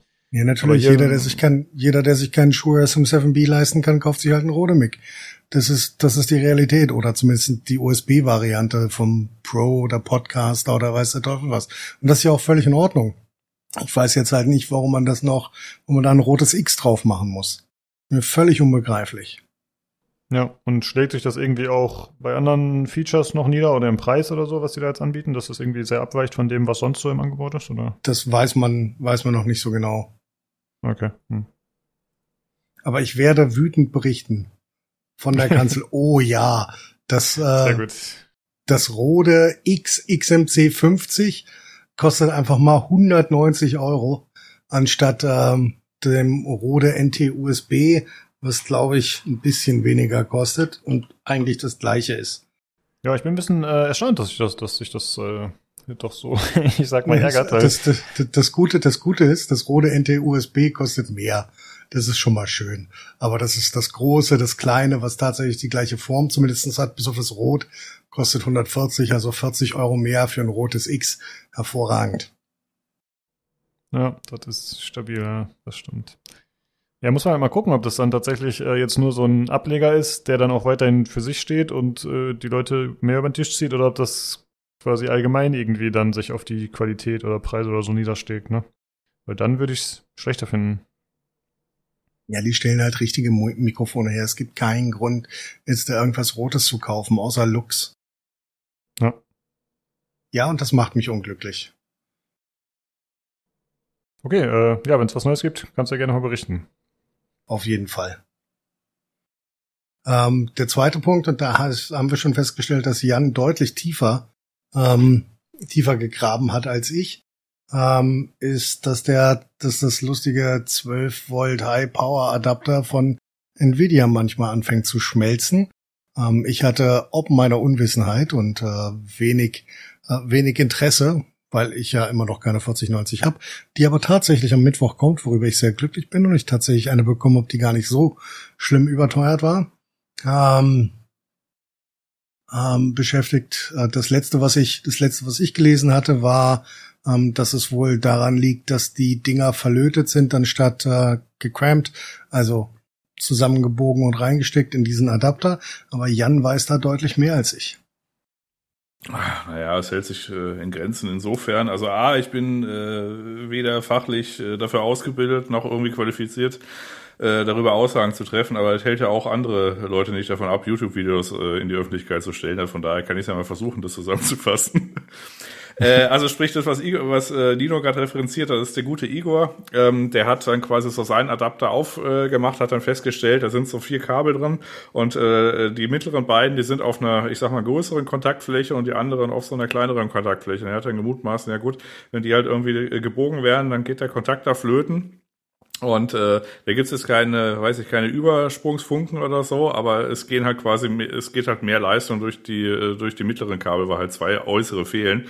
Und äh, das hat dann äh, Game, der Steve Burr von Gamers Nexus dann in dem Video quasi nachgetestet, hat er quasi bei seinen Adapter aufgemacht, hat dabei aber festgestellt, dass Igors Adapter wahrscheinlich anders ist. Also äh, Igor hatte irgendwie äh, Kabel, da stand irgendwie, also die waren anders ge, äh, anders gespeckt, da stand 100 150 Volt drauf und alle fünf Adapterkabel, die die hatten, also Gamers Nexus stand 300 Volt drauf, also V. Hm. Also halt dafür, dass die geratet sind. Also war schon mal insofern unterschiedlich und äh, die Lötstellen, die waren auch anders. Also das war dann äh, quasi jetzt nicht so mit so einem Mittelding und so einem äußeren Ding, was so ein bisschen flimsig ist, sondern das war halt einfach ordentlich gelötet. Und äh, das, äh, das äh, war dann auch äh, nicht so einfach dann irgendwie wegzumachen. Gleichwohl haben sie quasi mal die äußeren Kabel rausgerissen, geguckt, ob es wärmer wird. Ja, wird wärmer, aber nur so die Kategorie 8 Grad. Und jetzt orakelt man so ein bisschen weiter, beziehungsweise die nächste Theorie, die aktuell noch im Raum ist, das vom nächsten YouTuber Bildzeug, der hat aber auch mehr Ahnung als ich. Und der hat dann quasi die Mutmaßung äh, angestellt, dass äh, auf der Karte an sich, also auf der 4090, wenn man da so anguckt, dieser Stromanschluss, das sind so Pins. Und auf dem, äh, auf dem Adapter, das sind so kleine Buchsen. Und die Buchsen in dem Nvidia äh, quasi der immer gezeigt wird mit irgendwelchen Schmauchspuren, beziehungsweise der so ein bisschen angesenkt oder angeschmolzen ist, äh, der zeichnet sich dadurch aus, dass die Buchsen eben jetzt quasi keine, äh, keine quadratische Hülse sind. Also die sind schon eine quadratische Hülse, aber die haben oben und unten einen Schlitz. Also das heißt, die sind halt äh, von der Struktur her nicht sehr stabil. Das heißt, die kann man sehr leicht aufbiegen. Und wenn man da halt den Stecker reinmacht und dann nochmal rumbiegt, dann kann es sein, dass man halt diese Hülse aufbiegt mit äh, an den, an den, an den Pins der Grafikkarte und dann ist der Kontakt halt so beschissen, dass es halt dann, dann heiß wird, weil das ist dann quasi wieder die, äh, die, die Technik dahinter. Wenn der Kontakt beschissen ist, dann geht's halt dann quasi durch äh, weniger Kontaktfläche äh, die gleiche Leistung und die wird dann halt umso heißer, als wenn der Stift quasi komplett von der Hülse schön, um, schön umschlossen wäre. Und das sind jetzt aktuell die beiden Sachen. Und jetzt haben quasi alle, äh, alle YouTuber und äh, Tech-Tuber quasi dazu aufgerufen, mal irgendwie mehr Fotos äh, zu zeigen, äh, idealerweise von äh, Adaptern, die geschmolzen sind und die gegebenenfalls einzuschicken, damit man die mal aufmachen kann, um zu gucken, woran äh, woran es jetzt gelegen hat. Ähm, gleichwohl ist es so, dass es halt jetzt, ich sag mal, ja, so 15 bis 20 Berichte gibt. Das ist natürlich nur eine, nur ein, nur ein Bruchteil von den 40, 90, die vermutlich verkauft wurden jetzt weltweit. Andererseits ist es auch so, dass es ähm, halt eine 2000 Euro Grafikkarte ist und da liegt halt ein Adapter bei, der halt bei manchen Chargen offensichtlich äh, zumindest solche Fehler provozieren kann und, oder zumindest nicht so idiotensicher ist, dass es, dass die den, dass Leute den so verbauen können, dass er halt nicht anfängt irgendwie zu schmoren, irgendwie bei, weiß ich, bei Spielebetrieb. Und das ist dann schon irgendwie so bedenklich. Also es ist jetzt nicht nur ein Fall, sondern es sind so, ja, so 15 plus, eher so 20 mittlerweile. Ja. Mhm. Äh, Nino, wenn du deine Karte bekommen wirst, hat das dann irgendwelche Auswirkungen für dich? Also wirst du da irgendwas überprüfen, anpassen, bevor du irgendwie das erstmal nutzt? Ich werde halt gucken, ob sie abbrennt oder nicht. okay. Ja, ja, das ist ein Indikator, ja. also ich gehe jetzt mal grundsätzlich, ich gehe jetzt mal grundsätzlich davon aus, dass sich diese Problematik im, in, in der dritten bis zweiten Kommastelle hinterm Komma bewegt. Mhm. Ähm, ich werde dann einfach mal auf die Gabel gucken, was da so draufsteht. Aber ähm, ansonsten sehe ich da jetzt keine Problematik. Ja, okay. Ja, also die, äh, die Adapter, die da kommen, die sind äh, ja an der Buchse so ein bisschen, äh, ein bisschen verhärtet, beziehungsweise hier mit so, einem, mit so einem Gewebeband noch irgendwie versehen. Das kann man vorsichtig äh, abwickeln, irgendwo hinkleben, dass man später wieder machen kann und dann kann man sich ähm, äh, diese, äh, ja, diesen Kabelschoner quasi zurückziehen und dann kann man gucken, was auf dem Kabel ist. Und wenn da 150 steht, dann wäre ich zumindest mal vorsichtiger. Äh, ansonsten ja. ist es das gleiche wie mit allen Kabeln, äh, die irgendwie seit, die sich irgendein, irgendein, irgendein trauriger Mann mal in den 70ern oder 80ern ausgedacht hat, die wir irgendwie tragischerweise immer noch benutzen. Ähm, so in, äh, im allgemeinen Computerbetrieb äh, nicht einstecken und dann daran ziehen, äh, eher, also nicht direkt an der Buchse biegen, sondern so ein bisschen weiter hinten am Kabel, äh, schon mal so ein bisschen vorbiegen, so ein Kabelmanagement, wo man jetzt hin möchte und dann erst einstecken. Und jetzt nicht einstecken und dann anfangen, irgendwie an dem Ding herumzuziehen, weil dafür sind diese, also sowohl der neue äh, Stecker als auch äh, alles andere, was irgendwie an der, an, äh, an der Computer-Hardware so alt äh, was es da so an Steckern gibt, dafür sind die nicht, nicht gemacht. Wenn man sich daran hält und jetzt nicht einfach vorher halt, wie gesagt, einfach was reinstecken und dann irgendwie an diesen Buchsen zieht, dann sollte das eigentlich auch funktionieren. Äh, also es, es funktioniert ja auch im Falle von einem normalen 8-Pin auch seit 20 Jahren. Also von daher, ja. Jo, okay. Ich habe tatsächlich ja, noch eine kleine Sache. Hm?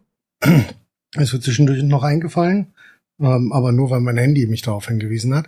Ich habe äh, mal wieder ein Keyboard gebackt. Ähm, und zwar ein 65-prozentiges äh, Low-Profile-Keyboard von Keychron diesmal.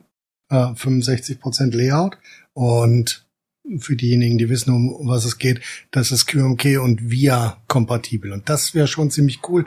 Das ist eine Free Software, die betrieben wird und die für relativ viele Custom Keyboards teure, sehr teure, extrem teure, ähm, die äh, Software bildet. Das werden wir sehen, wie das wird. Ähm, wir sind auf jeden Fall beim Fünffachen der verlangten Summe. Ich denke, ich werde eins kriegen. Äh, sag mal bitte nochmal den Hersteller. Geek-On oder Geekron? Key Keychron. Keychron, ah, ach so, die kenne ich. Ja, okay, habe ich gerade falsch verstanden, danke. Okay. Äh, ja, cool. Aber dann weißt du jetzt noch nicht, äh, wie lange das dauert, bis die kommt, ne? Nee, das dauert noch. Das, die Kampagne läuft noch 18 Tage. Und dann ist Keychron nicht gerade die, sind es nicht gerade diejenigen, die es gleich versenden. Wir müssen ja auch erstmal produzieren, also es wird so Januar oder so. Ja, vielleicht gibt's ja wieder Schiffsabenteuer. das war ja, bei okay. Jan. Ja, ich weiß, ja. Ähm, ja, aber da haben wir ja schon mal für nächste Woche eigentlich einen ganz coolen Ausblick, ne? Wenn wir zum einen AMD-Vorstellung, zum anderen Ninos Grafikkarte, die dann hoffentlich schon läuft und äh, nicht brennt. Äh, ja, da bin ich gespannt. Cool. Und wenn doch, haben wir auch was zu berichten. Stimmt, da können wir sogar mehr draus machen. Das zieht sich dann. Ja. Stimmt, ja, ja. Also Fingers Trust, Leute. Genau. Ja, gut, cool. Dann äh, danke für die Infos wie immer, Jungs. Und dann würde ich sagen, hören wir uns nächste Woche wieder. Bis dann. Tschüssi. Reingehauen.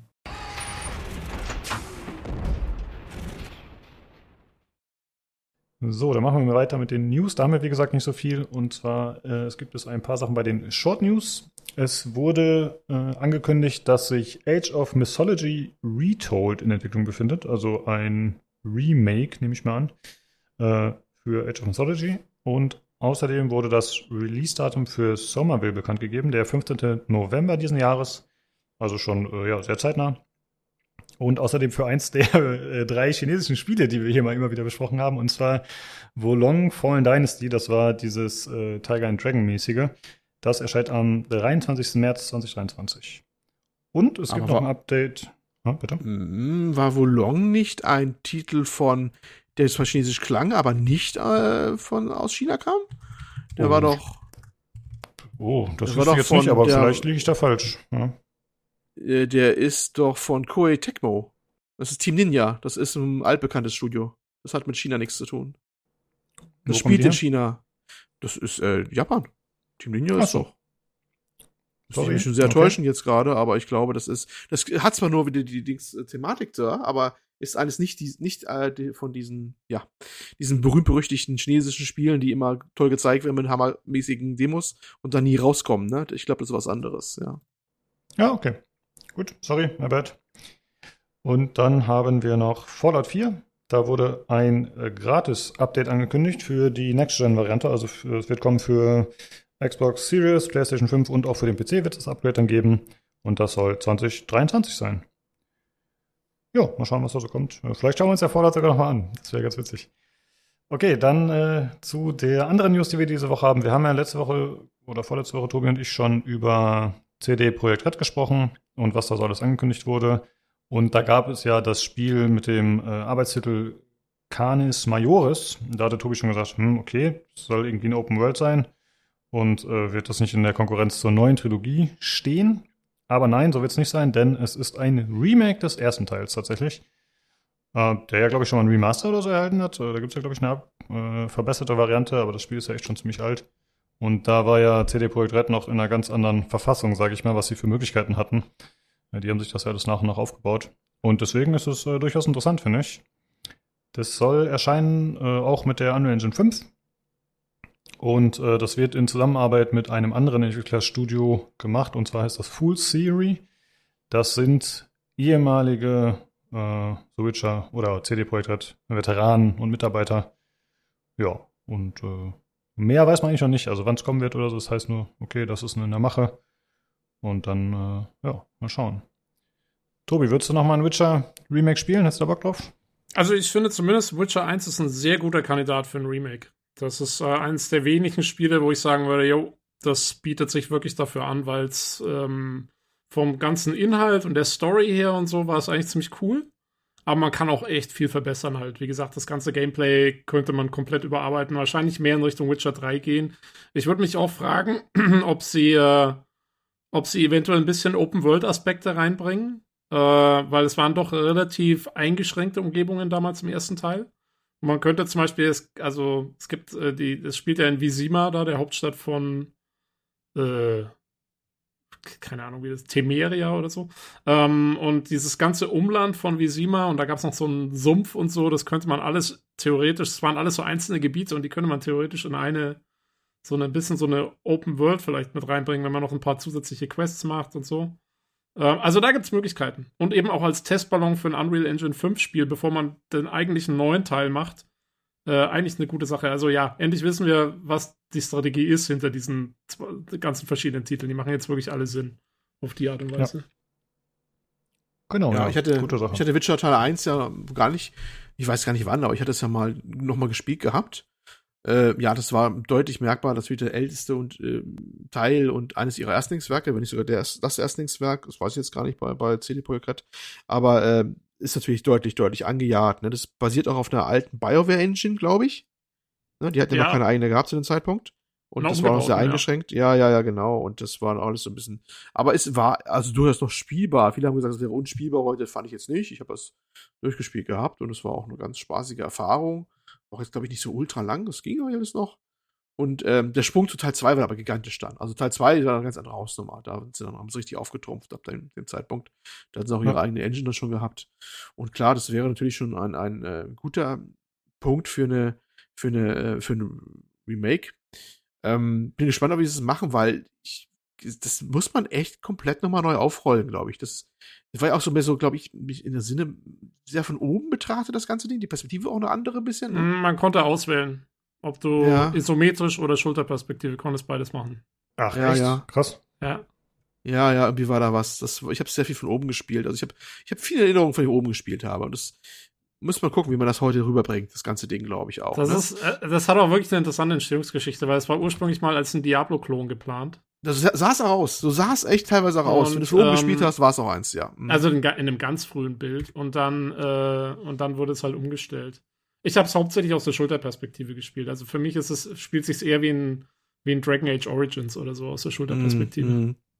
Ja, Ach, und äh, natürlich, was ganz wichtig ist, natürlich ist, was machen wir mit den ganzen Frauen-Sammelkarten? Ne? Das sind doch die Fragen, die wir uns stellen müssen beim neuen Teil. Was macht man wichtigst, Wichtigster Fragt bitte Punkt. nicht wieder ich als Betroffene. Ja, ja, genau, da habe ich jetzt drauf gewartet. Auf Also genau ich als Satz. betroffene äh, Frau auf einer Sammelkarte. Nein, Ja. ähm, bin ich auch gespannt. ich bin auch gespannt. Das war ja, Ja, Ja, animierte nicht. Cutscenes für alle, oder? Also ich kann mich Oh, auch wirklich an, also ich weiß noch, dass da irgendwas in der Scheune war, wo sie mal ein bisschen mehr dazu gemacht haben, aber ansonsten war das ja wirklich nur, hier hast du eine Sammelkarte, da ist ein bisschen ja, es Stroh, war aber hochgradig Spaß. umstritten und, und gerade rückblickend ist das, äh, äh, Ja. äh, reiben sich gerne ein paar Leute dran, nach dem Motto, dass das Frauen gesammelt wurden wie Sammelkarten. Das geht ja heute gar nicht mehr, so nach dem Motto. Ich bin gespannt, was sie daraus machen, ob sie das wirklich nochmal so ähnlich bringen oder das dann ganz umgestalten, weil es ist zumindest, sagen wir mal so, die, heute nicht mit dem Zeitgeist entsprechend, mal ganz vorsichtig aus. Das war schon damals sehr umstritten. ja, das war schon Ja. schon umstritten, ja. Es tut mir auch leid, ich habe aber, glaube ich, wirklich alles weggeknackt, was wegzuknacken ging. Ja, ja, das war ja dann auch der Spielinhalt. Sag ich jetzt. Ja, das ist sehr konsequent. Das ist, äh, aber es sind nicht alle wie du und das ist heute nicht mehr ganz Das ist auch so. gut so. Das angesagt. muss man jetzt auch mal sagen, dass das gut so ist. Ja, ja. Ich bin ja Bei der Scheune war übrigens äh, die Cutscene, das waren so zwei, die haben sich vor der Scheune äh, stimmt. unterhalten und dann, und dass es in der Scheune spukt, da hat man aus der Scheune nur Ja. so Geräusche gehört. Es war halt alles ein bisschen lächerlich. So. Kann Ja, es sein, war ziemlich, Ah. es war ziemlich infantil, ja. Ja. Also, äh, So. Naja. Ich muss sagen, das erinnert mich ein bisschen an den Assassin's Creed Podcast tatsächlich, wo ihr dann später erzählt habt äh, von, von dem Fünfer, glaube ich, war das. Äh, nee, Fünfer. Äh, was war das? Ähm, Odyssey? Odyssey meinst du? Mit genau. Odyssey. genau, mit dem, mit dem Auge und ach, der ganze Quatsch da. Also das erinnert mich gerade irgendwie daran. Ja, vielleicht haben sie sich da inspirieren lassen. Ja. Ja, das wirkte so ein bisschen ähnlich, das stimmt. Okay, und es gibt noch äh, eine Neuigkeit, die äh, auch mit The Witcher zu tun hat. Und zwar wurde jetzt bekannt gegeben, dass äh, ab der vierten Staffel der Schauspieler des Witchers ersetzt wird. Also Henry Cavill, der allseits beliebte, wird das nicht mehr machen, Nein! sondern, äh, sondern äh, Liam Hemsworth, also der Hemsworth Bruder. ich weiß nicht, was der dazu gespielt hat. Aber ja, das ist äh, schade, oder Christina? Was der Hemsworth-Bruder? Es ist schon der Hemsworth, äh, Das Lukas, ist den der wir alle Lesser. meinen. Ich habe äh, den, auf den englischen Seiten heißt er immer der The Lesser Hemsworth, weil es nicht Chris Hemsworth ist. Also es sind ja, Ja. glaube ich, das auch, so? ja, es sind, glaube ich, es sind, glaube ich, drei Hemsworths und das soll wohl Ach Gott, das wusste ich gar nicht. Das ist wie bei den Hemsworth mich. Baldwins. Das ist wie bei den Hemsworth the Baldwins. Great, Hemsworth Ich war- the Lesser. Ich dachte nämlich auch kurz, ich dachte auch kurz, hä, was, Chris Hemsworth, was? Der verdient Millionen mit Marvel, was macht denn der jetzt bei Netflix? Und da dachte ich, Jetzt bin ich shit, überrascht. Ja. Liam Hemsworth, das ist der andere. Und ich halte das für, ich bin, ich versuche ja immer relativ gleichmütig und wohlwollend zu sein und ich glaube mich daran zu erinnern, dass auch Cavills Casting erstmal kritisiert wurde und man sowieso super kritisch war, was die Verfilmung oder die Serie anbelangte. Und dann ist der plötzlich einer von uns gewesen, nur in schön und auf was, Los! wollen auf was. und plötzlich waren alle so, wow, yay. Und er hat es auch echt gut gemacht. Und deswegen würde ich ja fast jetzt sagen, vielleicht kann man dem Lesser Hemsworth auch noch mal eine Chance geben, aber es ist halt auch eine Umbesetzung mittendrin. Und das macht für mich gar keinen Sinn. Ist schwierig. Also außer das äh, wird ein Multiversum oder so, keine Ahnung, aber äh, nein, ich glaube, da bin ich raus. Leider. Ich habe ja gefailt, was die Hemsworth-Brüder angeht. Da habe ich jetzt ja grandios gefailt. Aber was ich so gehört habe, ist, also erstmal, es war wohl eh ein Zeitvertrag über drei Staffeln. Was meinte zumindest äh, der gute äh, Henry. Und ähm, er hat wohl andere Herausforderungen, sagen wir mal so, die sich beißen mit seinen, ne? Drehplan und so. Äh, Warner Brothers ist ja massiv dabei, wieder Marvel nochmal einen Angriff zu starten auf Marvel, ne, mit äh, neuen DC-Filmen. Mal sehen, ob sie wieder so gnadenlos scheitern wie vorher. Und sie haben ihn wohl erstmal ausgebucht bis zum Anschlag mit Superman und Co. Und äh, er hat gesagt, er hat also quasi anderes zu tun, mehr oder weniger. Ja, da muss ich Deswegen aber schon mal kurz sagen, also ja. dafür, dass er, dass er am Anfang immer so rumgetönt hat, von wegen, äh, ja, er ist der absolute Witcher-Fan und das ist sein Herzensprojekt und bla bla, weil so war es ja, ne? Also das hat man doch durchweg immer wieder gehört äh, aus der Richtung in Interviews. Ähm, Finde ich schon krass, dass man so eine Serie, ich meine, der wird ja gewusst haben, dass es idealerweise ein paar Staffeln geben wird. Es gibt ja schließlich auch ein paar Bücher. Und äh, weiß ich nicht. Also ich meine, keine Ahnung, wie es in Hollywood abläuft und wahrscheinlich ist es sehr, sehr naiv zu glauben, dass es nicht, also wahrscheinlich wird das eher das von irgendwelchen Agenten bestimmt und fertig aus. Mag sein, aber äh, sagen wir, das Coolste ist es nicht so als Hauptcharakter von so einer Serie, wo man immer so der Meinung ist, die Fans wären einem auch irgendwie wichtig und bla bla bla. Äh, und dann ist man halt auf einmal weg. Jetzt, wenn das Argument wirklich nur sein sollte, ja, keine Ahnung, Marvel hat mich ausgebucht, ähm, hm, weiß ich nicht. Film ein bisschen komisch dann. Also es gibt ähm, ein bisschen die Gerüchte oder die, ja, es gibt natürlich immer diese ganzen Theorien, die man dann in, in den Artikelkommentaren dazu liest und die Spekulation. Es gab halt zeitgleich mit der Meldung, ähm, ich glaube, ein Interview oder ich weiß nicht, mit einem der früheren oder von einem Autor aus der ersten Staffel The Witcher, der ein bisschen moniert hat, dass sie so weit ähm, oder ich ich kann es jetzt nicht so hundertprozentig sagen, aber ich glaube, der Punkt war so ein bisschen, dass sie doch etwas zu weit von der Originalvorlage abgewichen sind in manchen Punkten und dass man doch eventuell auch das Quellmaterial ein bisschen mehr respektieren sollte. Und ähm, Henry Cavill hat halt eigentlich auch immer sich dafür ausgesprochen, nah an der an der an den Vorlagen zu arbeiten. Und da sind sie ja in der zweiten Staffel schon von abgewichen. Und zwar auch auf eine Art und Weise, die manche Leute dann auch wieder sehr erzürnt hat. Ich war, wie gesagt, relativ gleichmütig, weil es einen Charakter betraf, der jetzt nicht unbedingt zu meinen Favoriten gehört. Aber es wird jetzt spekuliert, dass ihm das deswegen vielleicht auch ein bisschen leichter gefallen ist, weil er sich gewünscht hätte, dass eben weil er so ein Fan ist, dass es doch eher am Original sich hält und an den Spielen, was dann nachher aus den Spielen daraus erfolgt ist, beziehungsweise an der Buchvorlage. Aber das sind alles so Spekulationen, weil das eben zeitgleich veröffentlicht wurde mit dieser Kritik von dem früheren Autor oder Showrunner. Ich weiß gar nicht, ob der Autor nur war oder ob der auch Regie geführt hat. Deswegen, ne, das so parallel lief. Ja, das ist aber ja. alles nur Internetspekulation. Aber ne, ich erwähne es mal der Vollständigkeit halber. Ja. Finde ich insofern ganz schön, dann kann sich halt jeder aussuchen, ob der Henry jetzt ein ja. fieser Verräter ist von uns oder ob er genau. einfach äh, ja eben einer wirklich einer von uns ist, aber so richtig, so dass er sogar diesen Job sausen lässt. Ja, okay. Sehr gut. Gut. Das waren die umfangreichen News diese Woche. Und äh, dann kommen wir jetzt zu dem Spiel, das ihr alle zumindest angespielt habt, und zwar A Plague Tale Requiem.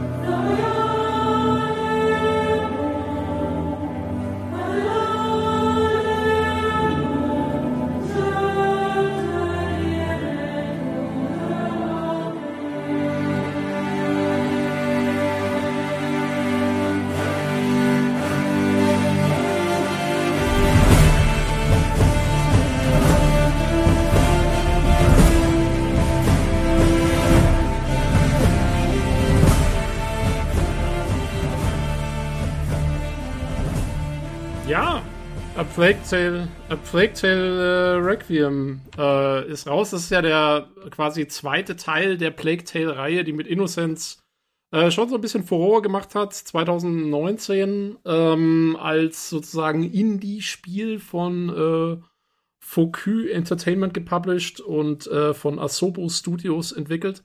Äh, mit einem nicht übermäßigen Budget, sag ich mal, und dann ja mit richtig ordentlicher Grafik damals und halt äh, ja, einer sehr toll inszenierten Story, äh, eingeschlagen hat. Ähm, und davon gibt es jetzt den zweiten Teil. Ähm, um kurz zu sagen, worum geht's. Also der zweite Teil schließt genau an den ersten Teil an, ähm, in dem man wieder sozusagen hauptsächlich das Duo äh, Amicia und Hugo spielt, also die beiden Kinder der äh, Derun-Familie, die man schon im ersten Teil gespielt hat. Und man spielt wirklich, äh, also zumindest glaube ich jetzt die meiste Zeit, ähm, äh, war man im ersten Teil mit beiden unterwegs, die sozusagen Hand in Hand da äh, rumgelaufen sind. Also beide waren tatsächlich dein Charakter.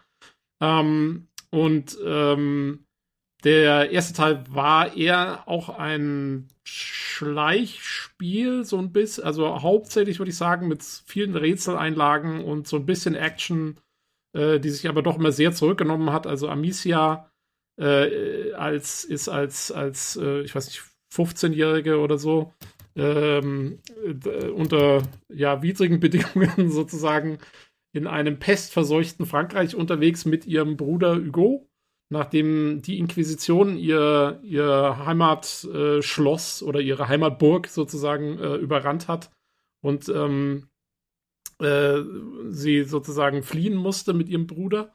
Und die schlagen sich dann so durch und lernen äh, auf ihrem Weg durch Frankreich verschiedene Leu andere Leute auch kennen, unter anderem den Alchemisten Lukas ähm, und dann noch ähm, ja so ein paar andere Leute.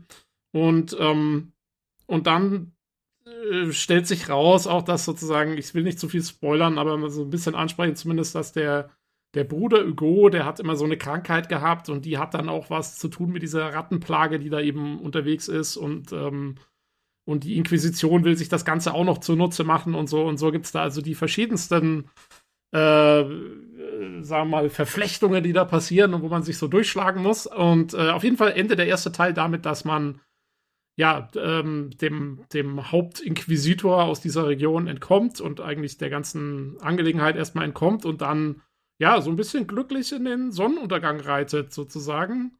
Ähm, und genau da setzt dann der zweite Teil ein. Also man ist am Anfang tatsächlich äh, eben mit äh, Hugo und äh, noch ein paar anderen Charakteren, die man eben aus dem ersten Teil kennt, unter anderem eben auch dem Lukas, äh, ist man unterwegs eben genau auf dem Wagen, mit dem man so den ersten Teil beendet hat. Und ähm, ja, wie es dann so ist in A Plague Tale, äh, ist am Anfang alles schön idyllisch und super und dann geht es aber auch wieder ganz schnell bergab. Äh, Im Prinzip geht der zweite Teil damit los, dass man eben weiterhin versucht, ähm, eine Heilung für Hugos Krankheit zu finden, die eben mit dieser Rattenplage verwoben ist. Ähm, und ja, diese Rattenplage, die folgt einem dann auch so ein bisschen. Also man kommt in einer neuen Stadt an, gleich am Anfang, ähm, und ist auch da erstmal wieder unterwegs und lebt sich so ein bisschen ein und dann sind natürlich auch relativ schnell wieder die Ratten da. Und äh, es gibt wieder Ärger dann mit den, mit den lokalen äh, ja, sowohl den, der, der Autorität dort, wie auch den, so, so den Gangs und so in dieser Stadt. Ähm, ja, und da muss man sich eben als Amicia vor allen Dingen, also ich hab's noch nicht besonders weit gespielt, ich hab's wirklich nur angespielt. Ich bin tatsächlich noch im dritten Kapitel von vielleicht irgendwie, keine Ahnung, 16 oder 17 oder so. Also ich bin wirklich noch ziemlich am Anfang. Und war bis jetzt sehr viel mit Amicia auch alleine unterwegs. Ähm, und das Spiel spielt sich aber wieder sehr ähnlich wie der Vorgänger, muss man sagen. Also man hat wieder seine seine Schleuder, äh, mit der man Steine schleudern kann, oder eben verschiedene andere alchemische Ingredienzien, die man zusammenmixt, ähm, mit denen man dann äh, zum Beispiel äh, Feuer, äh, also äh, quasi äh, Fackeln und so Feuerstellen und sowas ein- und ausschalten kann, sozusagen. Und das spielt eine wichtige Rolle dafür, diese Ratten unter anderem zu kontrollieren, weil die halt Angst vor Licht haben und so kann man sich dann Wege bahnen oder Wege zumachen oder auch Gegner wenn da Soldaten unterwegs sind, die eine Fackel haben, machst du deren Fackel aus, dann kommen die Ratten und fressen die bei lebendigem Leibe auf. Und ähm, das ist im Prinzip klassisch ähnlich wie im Vorgänger, muss man dann eben entweder sich mit Gegnern auseinandersetzen und so durchschleichen ähm, oder eben Rätsel damit lösen. Das ist eigentlich so das Hauptspielgerüst, würde ich erstmal sagen. Ja, ähm, das war eine sehr gute Zusammenfassung, fand ich. Also vor allem storymäßig. Das hat äh, einen guten Überblick gegeben. Ähm, Du hast doch gar nicht gespielt. ja, also, nee, aber das, aber das ist ja wichtig. Ne, also jetzt jemand, der das noch nie gespielt hat, der muss ja erstmal verstehen, worum es geht. Und ich finde, das hast du sehr gut erklärt. Vielen Dank. Ja. Bitte. Äh, mich würde interessieren, auf welchem System habt ihr gespielt? Also ich gehe mal davon aus jetzt, dass äh, Tobi und Jan, dass ihr beide auf dem PC gespielt habt. Christina, du auch? Oder wie war es Ja. bei dir? Ich habe die Game Pass-Version gespielt. Ja. Mhm. Äh, Auf bei dem PC, Olli weiß ich es genau. gerade. Ja. Bei es PC-Version. PC-Version, Xbox, äh, Game Pass-Version, ja, genau. Mhm. Ah, okay. Auf dem PC. Okay, also quasi alle auf dem gleichen Level. Äh, was kostet das Spiel denn, wenn man es nicht im Game Pass hat? Weiß das jemand von euch davon? Ja, ich habe es gekauft. Ähm, f- also ich habe es äh, für 40 Dollar gekauft, war aber runtergesetzt. Normalerweise sind es 50. Also es ist ein Vollpreisspiel. Mhm. Okay. Und wie lange braucht man, wenn man das durchspielen will, Jan? Was äh, muss man da an Zeit investieren? Was weiß ich? Also ich habe 18 Stunden gebraucht. Der Jan Also hat 18 Minuten gebraucht. Nee, also so schlimm war es nicht. Also ich habe auf, äh, weiß ich, auf How Long to Beat, äh, was ja immer meine Anlaufstelle ist, um zu gucken, wie schlimm ist es denn äh, so von der Spielzeit her, wenn ich was Neues beginne. Äh, ich, da gibt's auch welche, die sind da irgendwie in 15 durchgerascht, aber ich, ich tendiere ja dazu, eher zügig zu sein, aber dadurch, dass man halt gerade diese Schleichpassagen ab und zu vielleicht nochmal neu angeht, weil einem was nicht gefallen hat, dann das zieht sich dann natürlich schon ein bisschen. Aber ich sag mal so, ja, irgendwas zwischen 15 und 25 Stunden, je nachdem. Ja, deckt sich auch mit, meinen, mit meinem Ergebnis. Ich würde auch sagen 19 Stunden, obwohl mein Xbox-Profil sagt ein Tag und zwei Stunden. Das ist aber nicht der Fall. Also ich glaube, so lange habe ich wirklich nicht gebraucht. Und das war eben ein bisschen verbuggt, weil das zwischendurch bei sechs Stunden stehen geblieben ist. Und dann andere schon in meinem Profil gucken mussten, um mir zu sagen, wie lange ich gespielt habe. Also ich würde jetzt auch schätzen 19 Stunden. Und ich gucke mich Mhm. eigentlich immer ziemlich gründlich um. Also von daher. Ja, Ja, das recht kommt auch- überschaubar. das kommt auch ungefähr dann aufs Gleiche raus wie der erste Teil. Da hat man auch so zwischen 15 und 20 Stunden etwa gebraucht. Ja, da hätte ich mal eine Frage. Und zwar hat ja der, also als es den ersten Trailer gab zu dem Spiel, oder den zweiten, da wurde er so ein bisschen äh, wegen der Optik ein bisschen sinniert, ob das irgendwie in Richtung Open World wird oder offener wird. Äh, Hat sich davon irgendwas bestätigt oder ist es im Grunde genau wie der erste Teil sehr linear? Also ich fand es schon, es hat sehr offene Level teilweise, wo du wirklich ähm, auch lange unterwegs sein kannst. Also ich glaube Kapitel 9, da bist du in einem Gebiet unterwegs, wo du viele Ecken absuchen kannst. Das ist relativ weitläufig vom Gebiet her. Ähm, also das gibt es, aber es ist jetzt nicht, es ist nicht richtig offene Welt. Das sind halt Karten, die teilweise mal größer, mal kleiner sind. Und das ähm, resultiert auch darin, dass manche Kapitel sehr lang sind. Also ich glaube, Kapitel 9, da habe ich wirklich am, am längsten für gebraucht. Und manche gehen halt relativ schnell, weil du da in Gebäuden relativ linear unterwegs bist, zum Beispiel. Oder ähm, in der Stadt dann doch ähm, nicht überall hingehen kannst, sondern dann irgendwelche Pferdekarren im Weg stehen. Oder Passanten, an denen du nicht vorbei kannst. Also es ist so eine semi-offene Welt. Es sind keine Schlauchlevel, aber es ist jetzt natürlich auch nicht eine ganz große offene Welt. Es ist trotzdem noch in diese Kapitel-Level unterteilt. Ja. Also sagen. die, die größte Unterscheidung ist eigentlich, also im ersten Teil, da konnte man keine zwei Meter von links nach rechts laufen, ohne dass man an irgendeine unsichtbare Wand oder Pferdekarren gestoßen ist. Das ist hier ein bisschen anders. Also du hast ja Unterschied, im Storyverlauf kommst du an unterschiedliche Orte hin. Und ähm, das, was gerade referenziert ist, also hier Kapitel 9, also du kommst halt irgendwann so im Mittelteil, äh, kommst du auf so eine Welt, wo du tatsächlich mal ordentlich rumlaufen kannst. Und dazwischen ist es so, dass du zumindest mal eine Nebenstraße abbiegen kannst, dann, kannst, dann, sie, dann siehst du mal irgendwie einen anderen Stand oder irgendwie eine, Ziege im Hinterhof, aber damit endet es auch. Aber es ist zumindest besser als im ersten Teil. Beim ersten Teil, da konntest du halt, wie gesagt, keine drei Meter laufen, ohne dass es sich wieder eingebremst hat. Das ist ein bisschen offener, aber es ist weit entfernt von der Open World. Es gibt so einen offenen Bereich, wo man so ein bisschen rum äh, äh, kann, aber der Rest, der ist einfach so ein bisschen äh, ja, au- erweiterte Schlauchlevel, ja. Mhm. Ja, ich hatte äh, ein bisschen mir einen Stream angeschaut, äh, beziehungsweise Gameplay, und da habe ich äh, so einen Bereich gesehen. Ich vermute mal, das war relativ am Anfang. Äh, das war in einer Stadt, äh, in so einer belebten Stadt eben, und dann äh, ist man da rumgelaufen mit dem Bruder und hat den irgendwie noch auf die Schultern genommen und so. Und ich muss sagen, das hat mir sehr gut gefallen. Also von der Atmosphäre muss ich sagen, fand ich das richtig cool. Also es ist eine sehr dichte Atmosphäre, die einfach auch realistisch wirkt. Und ich fand das cool, dass die Charaktere so ein bisschen miteinander interagiert haben. Also irgendwie mal in die Hand genommen oder Schulter gefasst oder wie gesagt dann eben auf die Schultern genommen. Und äh, das wirkte ziemlich lebendig, muss ich sagen. Ist das äh, im ganzen Spiel so, dass das so gut fortgeführt wird? Also ich finde, der, der Jahrmarkt am Anfang, den du meinst, äh, wenn man da drüber läuft, das ist, also wie gesagt, ich habe das Spiel noch nicht so weit gespielt, aber das kam mir schon so vor, als, ähm, also da zeigen sie schon erstmal so, ja, das, das können wir hier, ne? Also das ist unser Ding hier. Wir machen, äh, wir machen coole Atmosphäre und so. Also das war schon so ein bisschen so ein Vorführding.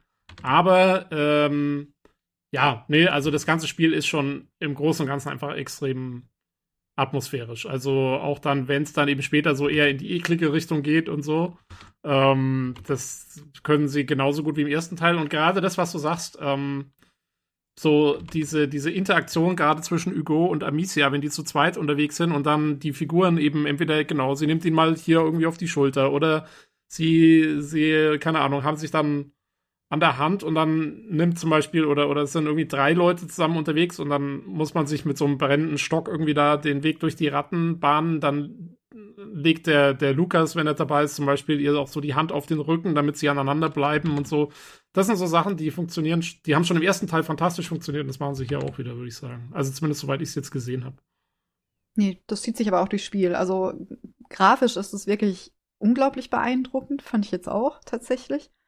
Ähm, und Atmosphäre erzeugen sie, das können sie wirklich. Also das ist, ähm, ich bin ja durchaus kritisch gewesen zu dem Spiel. Ähm, aber das ist, da brauchen wir gar nicht drüber zu reden. Das ist wirklich, ja, perfekt. Weiß nicht, wie wir es perfekt nennen schon fast, aber das ist, es gibt halt so viele Details, die du vielleicht beim ersten Mal auch gar nicht richtig wahrnimmst, wo du dich wirklich genau umgucken musst ähm, die dir vielleicht dann erst später einfallen, wenn du schon ein bisschen in den, in den Gegenden unterwegs sind, wo dir so ein paar Sachen auffallen. Ich sag mal so Straßendekorationen, die vielleicht so wirken, als wenn du doch nicht so in einer ganz so schönen Umgebung bist, wie es vielleicht gerade scheint, ohne da jetzt genau drauf einzugehen. Oder ähm, wenn das, wenn die Wetterlage sich ändert, teilweise im Spiel. Und ähm, ich habe versucht, das über den Fotomodus einzufangen. Das äh, wirkt aber besser auf auf bewegten Bildern, also in bewegten Bildern. Und ähm, das fand ich extrem beeindruckend, tatsächlich. Das ist wirklich toll. Also ich habe im dritten Kapitel gleich gibt's äh, eine Szene oder am Anfang, ich glaube, es ist sogar noch im zweiten, da gehst du nochmal durch diese Stadt durch, wo vorher der Jahrmarkt war, aber jetzt hat es zum Regnen angefangen. Und man läuft so bei Regen durch diese Stadt und ähm, da ist wirklich so, also da sind dann so Steintorbögen, unter denen du durchläufst und da siehst du quasi, wie an den Torbögen das Wasser dann also nicht mehr als Regen fällt, sondern sich da halt sammelt und dann eher so als, ähm, äh, als wie so ein, so, so, so, so, ein, so ein Abfluss sozusagen dann da runterfällt, richtig. Also auf dem Detailgrad ist das gemacht. Also das ist schon wirklich, das sieht wirklich toll. Also ich, ich habe jetzt nicht so wahnsinnig viele von den neuen, also ich habe jetzt keinen Horizon Forbidden West gespielt oder so, aber ich würde sagen, also von dem, was ich bis jetzt so gespielt habe, ist es wahrscheinlich eines der schönsten Spiele, die ich bis jetzt gesehen habe. Äh, ja, krass. Das ist wirklich toll gemacht. Ja. Ja, das können sie ganz gut, ja. Also die Atmosphäre haben sie ganz gut hingekriegt, wenn wir es technisch jetzt schon mal äh, im Blick haben, das, das haben sie wirklich gut hinbekommen. Es ist auch mittlerweile, glaube ich, auch in den Gesichtern besser geworden, ne? Also die waren ja vorher ein bisschen so puppenhaft in Teil 1. Jetzt naja. ein bisschen sieht ja, fand schon. Also das ist wird im Ansätzen immer noch so ein bisschen, aber deutlich besser. Gerade in den Cutscenes ist es dann richtig gut auch. Bei den das Hauptfiguren. fand ich schon sehr gut. Finde ich auch. Ja. Mhm. So Nebenfiguren ist vielleicht mal ein bisschen anderes Thema, aber bei den Hauptfiguren auf jeden Fall. Fand ich auch. Also das merkt man daran, dass ich den Fotomodus teilweise in den Zwischensequenzen angeschmissen habe, die ja in-game praktisch sind. Also die sind ja jetzt nicht speziell ähm, nochmal drüber gerendert oder so. Das ist, war nicht die Ingame-Grafik und das ist relativ nahtlos und das fand ich schon auch beeindruckend, wie die Gesichter da teilweise aussahen. Tatsächlich. Also ja, es, war auch ganz nett, dass der Fotomodus überhaupt keine äh, Grenzen kennt. Also der hängt nicht an irgendwelchen äh, Wänden oder so. Die klippt da einfach durch. Ne? Also der Fotomodus sagt dir halt, es hat ein Problem, wenn du durch die dusselige Wand klippst. Aber der gibt dir halt dafür dann die Freiheit, dass du halt ganz nah, also alles justieren kannst. Und ich habe auch, weiß ich, auch mal ab und zu mal geguckt, ob quasi in einem Haus, in einer Mauer irgendwas ist. Die Antwort ist es, ist nicht. Aber es war ganz nett, dass mir der Fotomodus auch mal die Freiheit gibt, auch mal, weiß ich, 300 Meter irgendwo anders ran zu zoomen oder mal, weiß ich, 200 Meter aus der Luft oder so zu gehen und jetzt nicht irgendwie, weiß ich, auf zehn Meter um, äh, um Umgebung von meinem Charakter irgendwie zu verweilen. Also das fand ich dann irgendwie nicht schlecht. Ähm, wenn man ab und zu mal so zwischendurch den Fotomodus angemacht hat, wenn es so gerade von A nach B ging, und die Leute haben sich unterhalten, dann hat man dann schon gemerkt, dass äh, Amicia und Hugo haben schon die, die meiste Gesichtskürmes. Also schon Lukas fällt da deutlich ab. Also der hat im, der hat im Grunde einen Gesichtsausdruck und das war's. Und äh, bei den anderen sieht's halt noch schlimmer aus. Also darfst jetzt, weiß ich jetzt nicht über den Jahrmarkt gehen und dir dann die Gesichter so angucken und vor allem auch nicht länger als eine Minute da stehen bleiben. und äh, also da fällt es dann schon ab. Aber zumindest mal die Haupt, äh, also die Hauptpersonen des Spiels, die sind schon richtig gut. Also auch gerade, ich hatte es auf äh, weiß ich, auf dem Wohnzimmer äh, PC, da ist eine 2070 drin. Die hat sich mit Mühe und Not, hat die sich mit äh, DLSS Quality, so äh, was ja umgerechnet WQHD ist, dann so eine 4K-Ausgabe irgendwie zurecht gemacht. Äh, aber mm, das hat sie mm. dann mhm. schon gut gemacht. Das war so, weiß ich, 30, 40 Frames, aber für das Spiel reicht es. Aber äh, dafür war aber auch grafisch was geboten. Also auch gerade, ja. weiß ich, wenn es äh, bei Armisia geht und da regnet so ein bisschen und dann, weiß ich, wird die Haut so ein bisschen nasser und die und die Strähne und so. Also das ist schon, äh, ist schon teilweise teilweise ein krasses Ding. Also ich habe öfter mal ab und zu Pause und so Fotomodus gemacht oder habe mich so hingestellt und habe mir so gedacht, wie so der Nebel irgendwie so vor sich hin war, aber ich so, ach ja, guck. Ja, ja. ja, jetzt noch zwei Anmerkungen. Erstmal die, die, sowas, die, solche Sachen wie der Markt oder später diese, diese, wo diesen Wallfahrer, diese äh, Lager, was die aufgeschlagen haben, um in den Korb. Es gibt so ein paar Menschenansammlungen halt, ne? Die sind aber gebaut, um wirklich einmal rüber zu gehen, ne? Das ist keine Open-World-Ding, was irgendwie lebt und wo die dann ewig was zu erzählen haben. Das ist so, das manche jetzt auch kritisiert schon, habe ich gelesen in diversen Testberichten. Ja, die erzählen immer das Gleiche. Naja, gut, es ist so effektiv gebaut worden, du sollst da einmal durchgehen, um die Atmosphäre einmal auszusaugen. Und das ist dann auch genau das gewesen. Ne? Also es ist immer noch eine, in der Richtung immer noch eine Double-A-Produktion. Die haben über so ein bisschen äh, Budgetbeschränkung haben sie dann schon und dann merkt man es dann halt. Aber das finde ich absolut okay. Das sollst du auch nur. Du sollst da einmal durchgehen und dann ist auch gut. Ne? Und dann hast du dann Spaß gehabt. Von der Performance her, das wurde ja durchaus ähm, kritisch vorangemerkt, dass es unglaublich performanceintensiv sei. Du hast ja selber schon gesagt, mit der 2070, Jan, ne, kamst du ganz gut zurecht halbwegs. Ich habe das jetzt ähm, auf der 2060 äh, gemacht mit Weco HD. Da habe ich halt ein paar Optionen runtergestellt, so grob auf Medium und ein paar runtergestellt und dann DLS Quality. Ähm, DLSS sollte man auch auf Quality lassen. Ich finde, bei einer anderen sieht es ein bisschen seltsam aus im Performance-Modus oder so. Und dann ging es eigentlich auch. Da kam ich dann so mit zwischen höhere 40er bis 60 Frames dann auch hin, erstaunlicherweise. Man muss da gucken, was man runterregelt. Aber selbst wenn man runterregelt, sieht das Ding immer noch ziemlich geil aus, muss man sagen. Ne? Mir sind jetzt ein paar Sachen so ein bisschen entgegengepoppt. Das kann aber sein, weil mein Level of Detail da oder der Render Abstand. Ich weiß nicht, ob die Option hieß, die habe ich auf Low gestellt gehabt. Vielleicht lag es dann daran, dann war es schon ein bisschen auffällig, wie sie manche Objekte vor mir materialisiert haben. Aber ich fand das immer noch akzeptabel und dann hatte ich eigentlich auch meinen Spaß. Also man muss das Ding nicht auf 11 äh, da hochdrehen, damit man eine tolle Grafik hat. Ja, also das kann man vielleicht ein bisschen Entwarnung geben. Das muss nicht sein. Ne? Ja, aber in dem speziellen Fall ist es tatsächlich so, also es gibt ja so Spiele, die skalieren einigermaßen gut. Das heißt, weiß ich, du hast auf Ultra irgendwie 200 Frames und auf, äh, oder, ähm, weiß ich, 60 und auf Low hast du irgendwie 200. Das ist bei dem Spiel nicht. Also das heißt, äh, ich hatte es jetzt auf High gestellt und das war dann okay, aber der Unterschied zwischen, äh, weiß ich, High und Low, der ist nicht so groß. also das ist, deswegen sieht das Spiel auch bei Low noch gut aus, weil der Unterschied nicht so groß ist. Also äh, da ist im Gegensatz zu anderen Spielen ist da verhältnismäßig wenig damit herauszureißen. Da ist der größere Impact tatsächlich sowas wie eine Rekonstruktionstechnik, also sowas wie DLSS. Ja. Jo, wenn wir doch schon im äh, technischen Bereich sind, beziehungsweise Design und so, äh, können wir vielleicht noch den Sound abhaken, vor allem, weil ich äh, verschiedene Stimmen gehört habe bezüglich der Synchronisation. Und da würde mich erstmal interessieren, habt ihr das äh, auf Deutsch gespielt? Also, äh, oder habt ihr also die ich, Original? Hm? Ich habe bei der Synchronisation nicht so viele verschiedene Stimmen gehört. ähm, tatsächlich ist nämlich, hatte ich das Problem in der, ich habe die deutsche Synchronisation genommen. Ich habe ähm, zwischendurch die englische ausprobiert hatte aber da das Problem in den Schleichpassagen, was eigentlich sehr atmosphärisch ist, dass die Charaktere da aber flüstern. Und teilweise mit den Umgebungssounds hatte ich ein bisschen Probleme zu verstehen, was die dann sagen, weil ich die Untertitel wegen der tollen Grafik nicht einschalten wollte. Und habe deswegen auf Deutsch zurückgestellt und fand es prinzipiell nicht schlimm von der deutschen Sprachausgabe her. Ich habe ein bisschen gebraucht, um mich einzugewöhnen, aber dann hat es eigentlich ähm, für mich gepasst. Aber die haben irgendwie sich dafür entschieden, eine Synchronsprecherin zu nehmen, die eine sehr markante Stimme hat. Und die hat ungefähr 100 NPCs gesprochen. Das Ja. ist jetzt vielleicht übertrieben, aber du triffst sie sofort am Anfang. Wir haben sie auch auf dem Discord die Blumenfrau genannt, weil sie ist, ist die Blumenhändlerin, mit der man am Anfang auf dem Markt interagieren muss. Und die hat so eine rauchige, tiefe Stimme. Und die hörst du immer wieder, egal in, in welches Gebiet du kommst. Sie, die Blumenfrau ist schon da und sie wartet auf dich, um mit dir zu sprechen. und teilweise spricht sie auch mit sich selbst. Dann stehen da zwei NPC, sprechen einen Dialog miteinander und es ist die gleiche Synchronsprecherin. Und da habe ich mich schon gefragt. Ich verstehe, dass das Budget bei, dass es jetzt nicht AAA ist und man jetzt nicht zig Synchronsprecher haben kann. Man kennt es auch aus Produktionen wie Fallout oder Skyrim, dass die Leute sich immer wiederholen. Aber ich habe mich halt schon gefragt, warum sie da eine der markantesten Stimmen im Spiel nehmen, um die so oft zu besetzen. Ich, weil da merkt man es halt dann wirklich, dass es immer wieder die gleiche Person ist, die da spricht. Hallo. Oh, ihr seid es. Wollt ihr ein paar Blumen für den Kleinen? Eigentlich suchen wir nach Monsieur Vaudin. Ist er nicht Stammkunde hier? Er ist ein Kunde meines Mannes. Er verkauft ihm seine Heilkräuter. Ah, Aber Martin müsste beim Brunnen sein. Sagt ihm, dass ihr von mir kommt. Er hat eine braune Tunika an. braune Tunika. Danke für die Hilfe.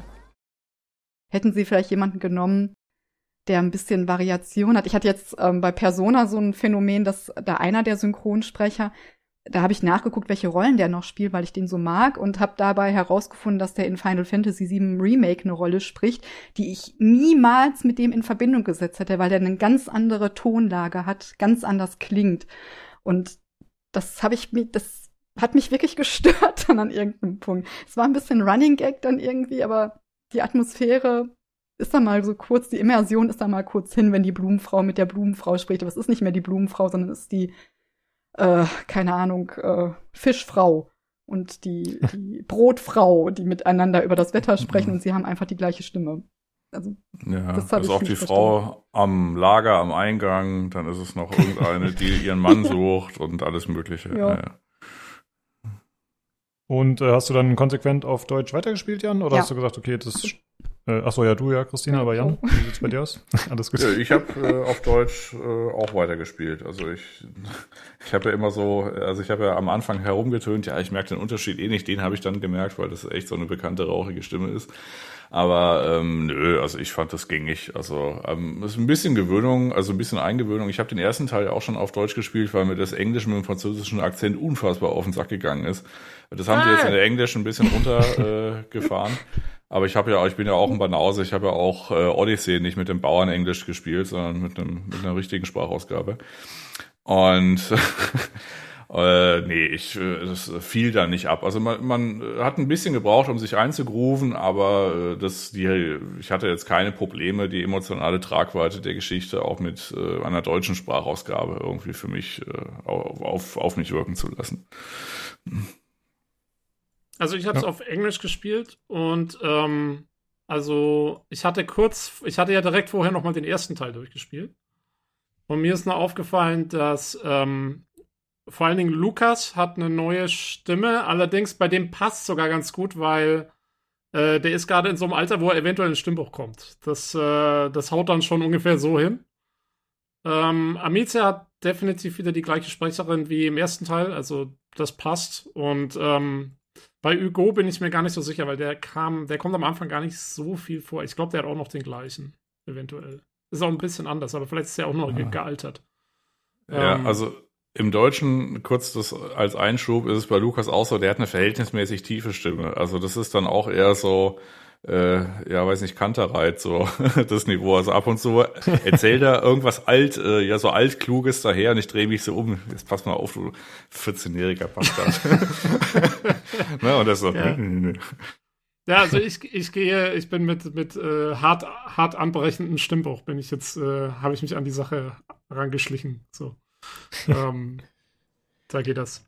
Ja, nee, aber so im Großen und Ganzen, also zumindest jetzt am Anfang äh, ist es gut. Ich mag auch die, so diese Soldaten und so, ich mag das halt auch immer im Englischen, ich weiß nicht, also, ähm, äh, wie du es gerade genannt hast, das Bauernenglisch, was die dann sprechen, also irgend so ein, so, ein, so, so diese, diese niederen englischen Dialekte von des Landvolks, ähm, die kommen halt dann auch mal vor und so, also wie man es kennt eigentlich so. Ähm, Ja. ja. aber ist gut. Ja, wir haben ja schon vor ein paar Folgen bewiesen, dass äh, Französisch jetzt nicht unser Steckenpferd ist. Aber ich hatte vielleicht gedacht, dass irgendwer das vielleicht in der Original-Synchro spielt. Äh, Ja, wenn man das so sagen kann, Original-Synchro, weiß ich gar nicht, ob, die, ja, ob das dann wirklich die ursprüngliche Sprache war oder ob wir mit Englisch direkt angefangen haben. Olli, hast du auch auf Deutsch gespielt oder wie war es bei dir? Auf Englisch, auf Englisch. Ich habe den damals den ersten Teil auf Französisch gespielt tatsächlich, aber habe kaum Erinnerung dran. Beim zweiten Durchspiel habe ich ihn jetzt auf Englisch gelassen. Und äh, den, den neuen Teil habe ich gleich auf Englisch genommen. Das Deutsche habe ich jetzt mir nicht gemacht. Ich habe ein paar Videos zu gesehen und fand das sehr mäßig, ehrlich gesagt, da in dem Fall. Ich bin mit der englischen Synchro bisher ganz zufrieden. Eigentlich die fand ich bisher ganz passend. Eigentlich mit dem Ja. neuen Teil, ja. Wie fandest du den Sounds ansonsten so? Gibt es irgendwas äh, Erwähnenswertes? Schön. Keine Ahnung. Ja, erstmal sehr stimmungsvoll, schöne Sounds, die äh, Rattensounds sind wieder enervierend, weißt du, wenn die Ratten in der Nähe sind.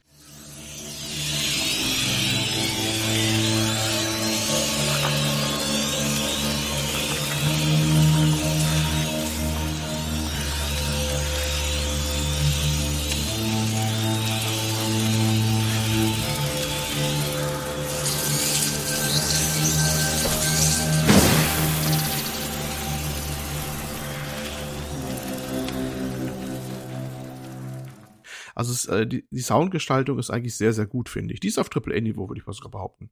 Und stimmig auch mit Musik untermalt. Das ist ein ganz großes Kino, was da passiert eigentlich.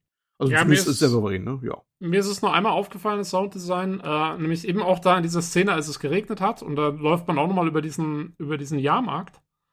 Ähm, und das ist sehr schön, weil ich bin dann, da muss man nicht unbedingt hin, aber ich bin noch mal unter dieses Dach gelaufen oder da ist so ein überdachter Bereich, wo eben äh, so, so, so wie so Stoffe drüber gespannt sind als Dach und dann hörst du auch wirklich, wie dieser Regen auf diese Stoffe fällt und dann gehst du in die Nähe von einem Brunnen und hörst dann auch, wie das Wasser wirklich äh, quasi ins Brunnenwasser reinfällt und so. Also äh, auch wieder sehr detailverliebt teilweise im Sound.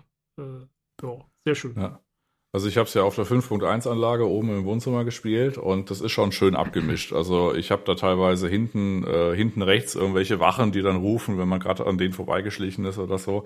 Oder wo du gerade das mit dem Wasser gesagt hast, ich hatte auch äh, original äh, kam irgendwie aus dem Center so ein, äh, weiß ich, äh, plastisches äh, Tropfgeräusch. Also erstmal aufgestanden bin und geguckt habe, ob meine Heizung irgendwie einen Wasserschaden gerade verursacht. Also äh, äh, das, und dann äh, war es dann aber doch im im Spiel und ich konnte mich dann quasi wegdrehen und dann war es wieder auf einer anderen Box, also das war dann wieder schick. Also äh, das hat schon gut funktioniert. Also das war so, also weiß ich zum Beispiel auch äh, Hellblade hier mit den Stimmen auf der 5.1 Anlage, das, das war so ein ähnliches Ding, wo man da schön laut gemacht hat und dann hat man sich so gedacht, ach cool, cool.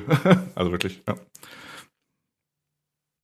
Ja, finde ich sehr Jo. beeindruckend, dass sie äh, anscheinend technisch auf so ziemlich allen Ebenen so gut abgeliefert haben. Also wirklich sehr, sehr cool. Naja, das sind ja die Leute, die auch beim Flight Simulator und so mithelfen. Also die müssen schon ein paar Leute haben, die technisch wirklich was drauf haben. Ähm, Ja. Und das setzen Ja. sie ein. Ja, die nutzen, die Engine ist übrigens auch eine eigene, ne? das ist ja keine Unreal Engine oder sonst was, die haben ja ihre eigene Engine ja geschrieben. Ähm, allein schon mit dieser Rattengeschichte, glaube ich, denn äh, die Ratten hat man noch gar nicht jetzt so prominent erwähnt gehabt, ne, diesen, was immer es ist, der Rattenrenderer, der funktioniert wieder äh, fleißig, ne. es werden Unmengen von, von, von Ratten dargestellt, ganze Schwärme, die sich halt dynamisch zum Licht dann bewegen und so.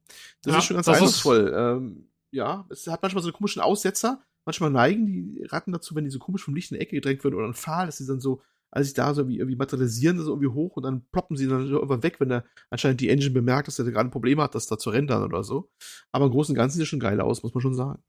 Ja, das ist auf jeden Fall die gleiche Technik wie im ersten Teil, weil ähm, das passierte da auch schon. Und man, also im Großen und Ganzen sieht es gut aus, aber wie du sagst, manchmal merkt man dem Ganzen schon so an, wie es gemacht ist, finde ich. Also das kriegt man dann schon immer wieder mit, weil dass es halt eben keine einzelnen Ratten sind, sondern eher so wie so ein Teppich gemacht ist, ne? Der so. Ja, wie ein Shader so, ne? Eher so ja, wie so, genau wie ein Shader, ja. Im Prinzip, ja. Also man kann sich das vielleicht so als, äh, weiß ich, Flüssigkeitssimulation so ein bisschen vorstellen. Und Mhm. die Ratten, die sind halt so die einzigen Wassermoleküle oder irgendwie sowas in der Art. Ähm, man darf jetzt an die einzelne Ratte auch nicht so ranzoomen, weil sie besteht aus 20 Polygonen oder sowas. Dafür gibt's aber dann 5000 dafür auf dem Bildschirm. Also von daher, äh, irgendein Trade-off muss man ja machen. Und äh, das Spiel, wenn man das quasi in Ruhe lässt, dann kann das auch den Schein für den meisten, also für die meiste Zeit eigentlich aufrechterhalten. Also wenn du zum Beispiel, weiß ich, du schleichst irgendwie und äh, weiß ich, auf der anderen Seite ist eine, ist eine Wache und dann legt sie so die Hand irgendwie auf dir auf die Wand und solche kleinen Mikrogesten oder dieses Ding mit den, äh, wo so die drei Leute sich so an äh, so aneinander kletten, um irgendwie so in, in so einem kleinen Licht, äh, in so einer kleinen Lichtinsel von A nach B zu gehen. Das funktioniert auch hervorragend. Es kann halt schon mal sein, dass irgendwie mal eine Animation irgendwie, weiß ich, für lustig geht oder du mal irgendwie von, äh, weiß ich, äh, vor einer unsichtbaren Wand stehst, wo es halt nicht weitergeht. Aber das äh, ist mir eher selten passiert. Also die meiste Zeit kriegt das Spiel das irgendwie zusammen, dass es so, dass man jetzt nicht die Nähte sieht, aber ab und zu sieht man halt die Nähte. Also halt, weil weil es halt so ist, wie es ist. Ne? Ja. Ich habe es auch, ich habe es einmal geschafft, äh, im dritten Kapitel oder so zu einer Fackel hinzulaufen, wo ich nichts hätte hinkommen sollen, glaube ich. Ähm, aber ich habe es irgendwie geschafft, da hinzulaufen, so auf die Millisekunde geteilt mit so, mit so einem Stock da, so einem brennenden. Und, ähm, und dann stand ich da und kam nicht mehr zurück erstmal, weil, weil ich natürlich dann keinen Stock mehr hatte. Und dann wusste ich, wusste ich nicht mehr, wie ich jetzt da zurückkommen soll. Mhm. Ähm, und dann habe ich mich aber mal so hin und her gedreht und dann waren die Ratten auf einmal alle weg. Weil ich anscheinend aus diesem Bound rausgelaufen bin, wo die hätten sein, wo die gerendert werden oder hätten sein sollen. Und dann waren auf einmal alle Ratten weg. Und dann bin ich zurückgelaufen. Also, weil dann war ja nichts da, das ging dann auch. Und dann äh, war ich so in der Mitte etwa drin, oder beziehungsweise ich war schon durch, aber ich glaube, Lukas war noch hinter mir. Und dann sind die Ratten auf einmal wieder reingeploppt und äh, ich war zwar schon durch, aber sie haben dann den Lukas noch äh, äh, lebendig verspeist und dann musste ich doch einen neuen Spielstand wieder laden. Ja, tragisch. Das kenne ich aber auch. Ich habe auch mal, ich habe eine Szene gehabt, da wollte man wohl, ich weiß gar nicht, irgendwelche Teerpfützen, gibt's ja auch, ich glaube, es neu, oder? Teerpfützen und sowas. Erzünden. Oh, so weit bin ich noch, habe ich noch gar nicht gesehen. Ja, ja, ja. ja. Und, und irgendwie habe ich die so ungünstig getroffen oder das waren, ich weiß nicht, ob es die frei werfenden Teerpfützen waren. Man kann so eine Behälter auch mit, äh, mit Teer füllen und hinschmeißen und nachher entzünden. Das ist dann auch so ein. Es gibt so ein paar extra Special Moves mittlerweile, sagen wir mal so. Und ich glaube, ich hatte ungefähr Abstand äh, irgendwie erwischt gehabt, sodass irgendwie so ein Ring von Ratten übrig blieb, so, so, der aber genau noch aggressiv genug war, um mich anzufallen. Und das hatte sich angefühlt, das war vom Spiel eigentlich nicht vorgesehen. Eigentlich war wohl gedacht, wenn ich dahin werfe, dann komme ich safe durch. Und das war genau so, so ein Abstand, dass die mich dann irgendwie noch erwischt haben. Und da musste ich ja auch neu laden. Also manchmal ähm, äh, da zitiere ich mal Jan, bröselt der Keks, ne? Und dann äh, geht's nicht mehr ganz so sauber. Ja. Ich glaub, ähm, Probleme hatte ich tatsächlich nicht. Also, also ich wurde immer ja, schnell genug ja. aufgefressen, dass ich nirgendwo hinkommen konnte, wo ich nicht hingehöre, sozusagen. Einmal, da, ähm, da ist er irgendwie nicht mehr vorhanden gewesen in einer Passage. Und ich konnte dann oh. aber eine Tür nicht öffnen, weil er nicht mit dabei war, um die Tür mit zu öffnen. Und ich, er, er sprach die ganze Zeit, aber er war nicht mehr existent. Er war einfach nicht da. Nur noch seine Stimme. Und da musste ich auch einen Spielstand nochmal neu laden. Das ist ähm, auch in so einer Schleichpassage gewesen, wo du ähm, auf eine höhere Ebene hochklettern musst. Und da, das hat er irgendwie nicht geschafft. Und ähm, du hast nachher, ich schreibe das jetzt mal als Feature, du hast nachher noch so eine Vision, ähm, dass du ähm, wie so ein Adlerauge so ein bisschen, dass du ähm, Gegner sehen kannst, so als Silhouette. Und ich habe auch seine Silhouette gesehen. Die war dann aber an einer Stelle, an der sie wahrscheinlich nicht hätte sein sollen, weil das war, glaube ich, in der Karte drin. Ich, jetzt im Nachhinein hätte ich vielleicht den Fotomodus benutzen können, um ihn zu suchen, aber ne, das ist mir in der Situation dann auch nicht mehr eingefallen. Und das war, glaube ich, so der einzige wirkliche ähm, Bug, wo ich dann auch nochmal neu laden musste und die Stelle nochmal neu machen musste, weil es da auch einfach kein ähm, Workaround gab. Denn der war einfach, steckte irgendwo fest, unsichtbar und damit ging das Spiel nicht weiter an der Stelle. Ja, ja so Unsichtbarkeit hat schon. Ich hatte auch einmal so ein paar versprengte Ratten. Da waren so drei Ratten oder vier Ratten noch übrig, die losgelöst von der Herde quasi dann so, um mich mal angefallen haben. Aber mich auch nicht fressen konnten. Das war total nervig, weil sie immer langsam wurde, die gute Amicia. Und irgendwann sind sie weggeploppt. Außer ein bisschen gedauert. Und einmal hatte ich den äh, guten Lukas äh, gehabt, der hat offensichtlich gewartet, dass ich ihm ein Stöckchen zuwerfe. Also jetzt nicht wie ein Hund. Also fast sondern, wie unser äh, Lukas. Ja, ja, genau. Das macht er auch immer. Und äh, also das, das, das gibt ja so die Mechanik, ich muss dann einen Stock zuwerfen und dann äh, zündet er den und kommt zu dir rüber oder so durch die Ratten hindurch und sowas. Und der hat die einfach nicht aufgenommen. Ich habe den immer geworfen und dann hat, ist ihm gegen den Bild gefallen, die Dinger, und er stand einfach da. Und dann musste ich einmal neu laden und dann hat er die auch aufgefangen. Das habe ich auch schon gehabt. Ja, Lukas macht ganz ja. schön Probleme, ne? Irgendwie. Der Lukas, also in, ja, in allen von unseren Beispielen war Lukas ja, das Problem. Der Name ist einfach. Fällt euch was auf. ähm, wir können ja mal kurz sagen, also es gibt, weil wir es eigentlich gerade jetzt schon angesprochen haben im Zuge der Bugs, es gibt ja ein paar neue Mechaniken im Vergleich zum ersten Teil. Ähm, eine, die, also eine der, die man früh mitbekommt, die ich auch schon mitgekriegt habe und die auch ein bisschen was ausmachen könnte, da frage ich jetzt dann euch mal, ähm, ist, dass man jetzt äh, Skills freischaltet und zwar je nachdem, wie man sich verhält. Das finde ich eigentlich ganz gut, weil im ersten Teil war es noch völlig egal, wie man die Situation gelöst hat. Also ähm, da konntest du konntest eigentlich immer alle, alle einfach mit Steinen abwerfen oder sonst irgendwas war egal. Ähm, und jetzt ist es ja so, wenn Amicia quasi ähm, wirklich schleichend vorgeht und keine Gegner ausschaltet und so, dann erhöht sich ihr Skill in sozusagen der Schleichleiste. Und äh, wenn sie dagegen aggressiv vorgeht und quasi die Gegner alle abwirft und so und im, sich in Kämpfe verwickelt, dann erhöht sich der Aggressionsskill. Ähm, und dann gibt es noch irgendwie zwei, drei andere. Und dadurch schaltet man unterschiedliche Fähigkeiten frei. Ich weiß nicht, ob man am Ende alle freischalten kann. Ähm, aber finde ich ganz nett, weil dadurch, also ich zumindest habe dann zumindest mal so eine gewisse Motivation, ähm, das Schleichen auch wirklich quasi als Schleichen zu lösen und nicht gleich immer sofort alle ja. abzuknallen. Du bist ja. noch sehr früh im Spiel, ne? Ja, das hatte also, ich in, in ja. der Phase hatte ich das auch noch. Das hat Okay. sich dann relativ schnell erledigt. Das Ich- legt sich, okay. Also bei mir zumindest. Ich glaube, bei Jan, der hat zwischendurch auch mal was ähnliches geschrieben. Ähm, das, das hake ich unter der Sie waren stets bemüht Kategorie ab. Ich bin ein bisschen Ah. böse auf das Spiel. Ich muss es, äh, also man weiß das, wenn man in dem Discord-Forum dazu war und ich habe es jetzt auch schon vor im, im Pre-Talk vor der Aufnahme etwas erzählt. Ich ähm, war sehr wütend auf das Spiel, sehr wütend zwischendurch, also im letzten Drittel eigentlich. Bis dahin war, bis auf den etwas holprigen Start, dass das Spiel erstmal nicht starten wollte, bei mir war es sonst äh, sehr gut, aber ähm, und das hat eben was damit zu tun, dass ich ähm, das Gefühl hatte, gerade in späteren Leveln, dass du nicht dafür belohnt wirst, nur zu schleichen. Also das ist ja, da da wird ja auch nochmal unterschieden zwischen Schleichen, wo du wirklich auch keinen Gegner irgendwie mit, mit Umgebungs, ähm, Einflüssen außer Gefecht setzen darf, weil dann kommst du in diese dritte Kategorie. Das ist, glaube ich, Raffinesse heißt das, glaube ich. Also Raffinesse bedeutet, dass du keinen offenen Kampf suchst, aber auch nicht nur schleichst, sondern Wachen auch tötest, indem du Mhm. zum Beispiel Rattenschwärme auf sie lenkst oder ihnen Stein an den Kopf schleuderst aus dem Versteck heraus und so. Und ähm, ich fand, dass gerade dieser nur Schleichen-Part in den regulären Leveln zu anstrengend ist weil das so ein bisschen Trial and Error ist. Also wenn die Wache sich dann doch in dem Moment umdreht oder äh, keine Ahnung, dich jemand eine Leiche findet und dann doch einmal an die falsche Stelle im Gras guckt oder so, dann fliegst du halt auf. Wobei ich das Problem wirklich erst im letzten Drittel hatte, wo ich das Gefühl hatte, dass die Gegner aufmerksamer sind und deren, du hast ja auch ähnlich wie bei Valhalla so eine Anzeige, so eine Aufmerksamkeitsanzeige, die sich füllt. Also, dass die erstmal nur aufmerksam sind, bevor sie sich äh, dich dann wirklich jagen, sage ich jetzt mal, ne, und du wirklich entdeckt bist.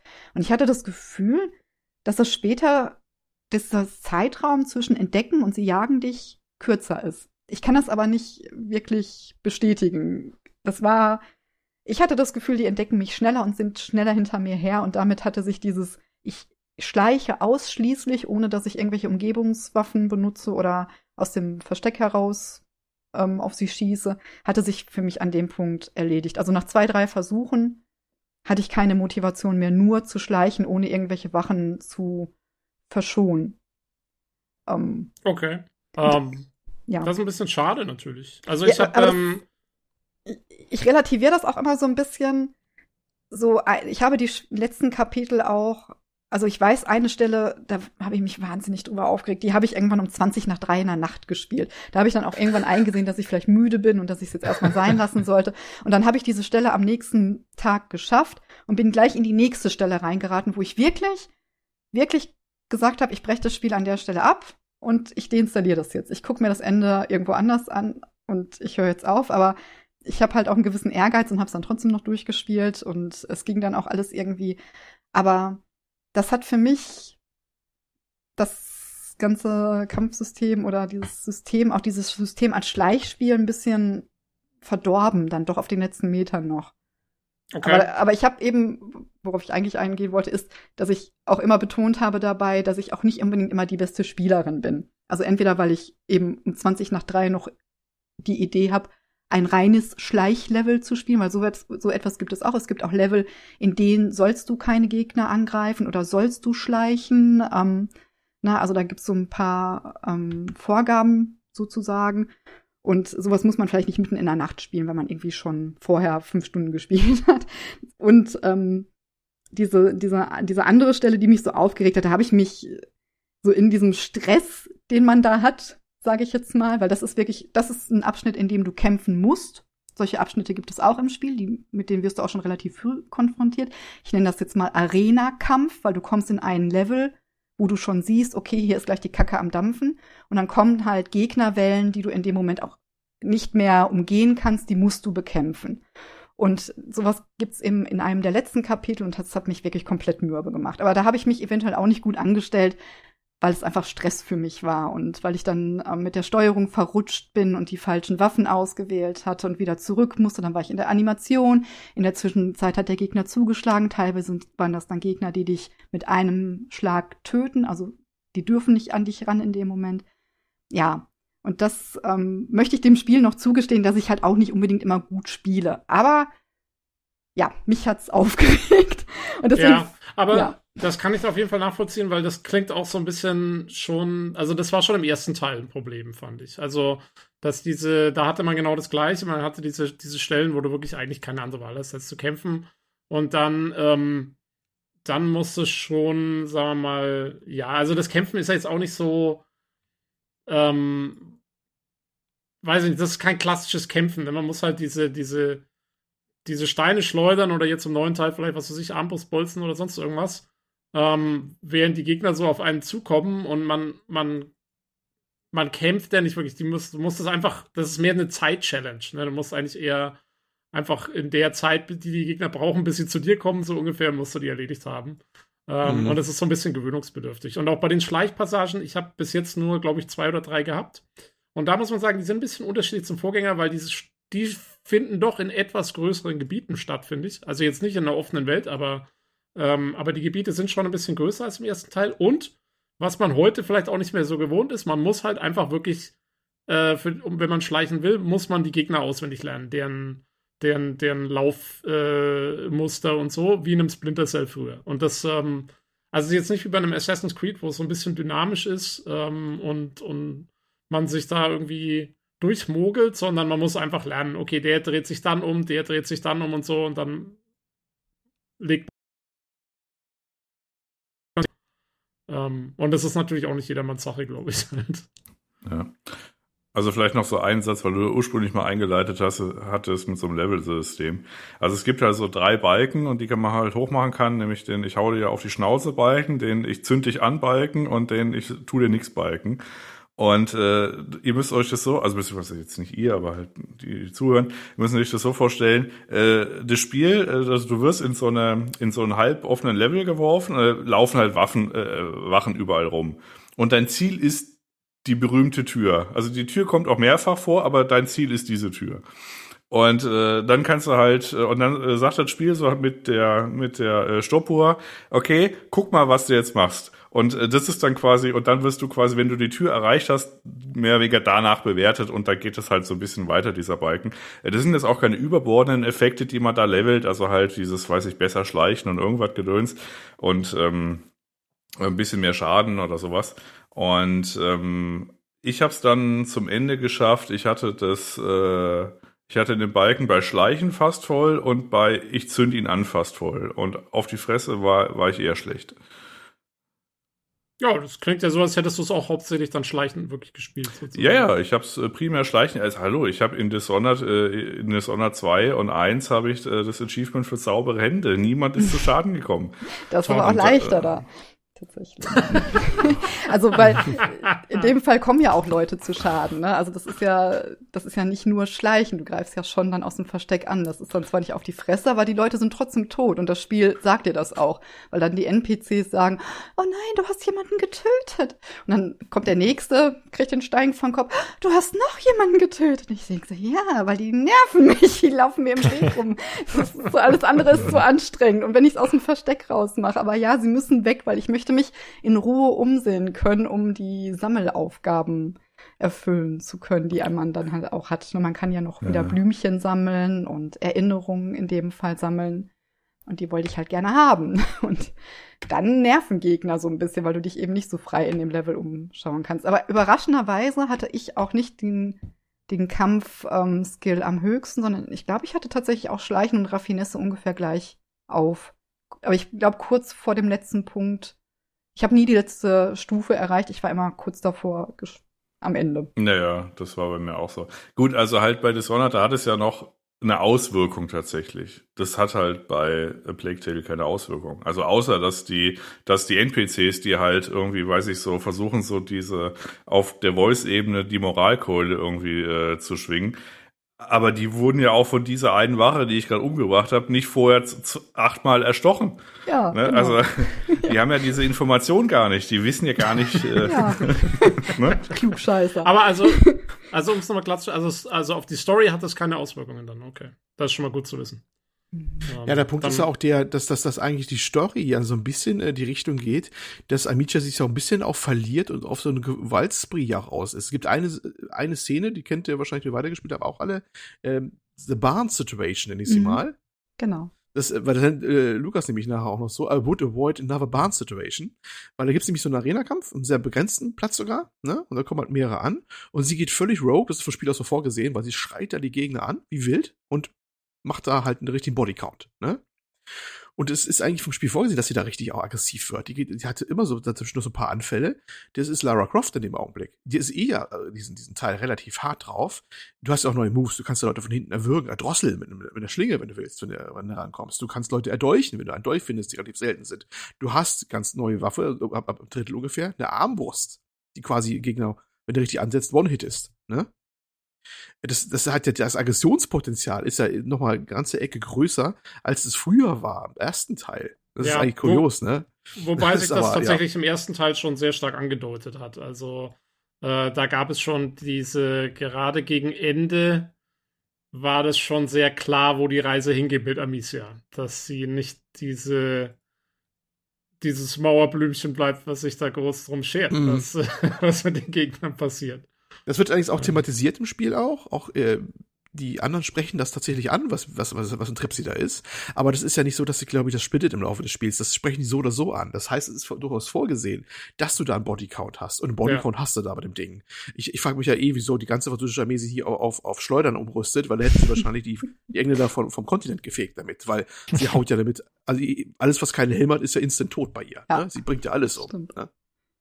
Und wobei man, also ich glaube, was mich manchmal an dieser Moralkeule, will ich gar nicht sagen, das ist immer so ein blödes Wort, aber was mich an diesen moralischen Zwischeneinwürfen halt manchmal gestört hat, ist, die auch auf Menschen in diesem Spiel bezogen war, die halt überhaupt gar keine Skrupel haben, eben die ganze Gruppe umzubringen. Oder, also wir reden ja jetzt nicht davon, dass ich hier die Blumenfrau gesteint habt, äh, hab, weil sie ständig die gleiche ja Stimme nicht. überall hat.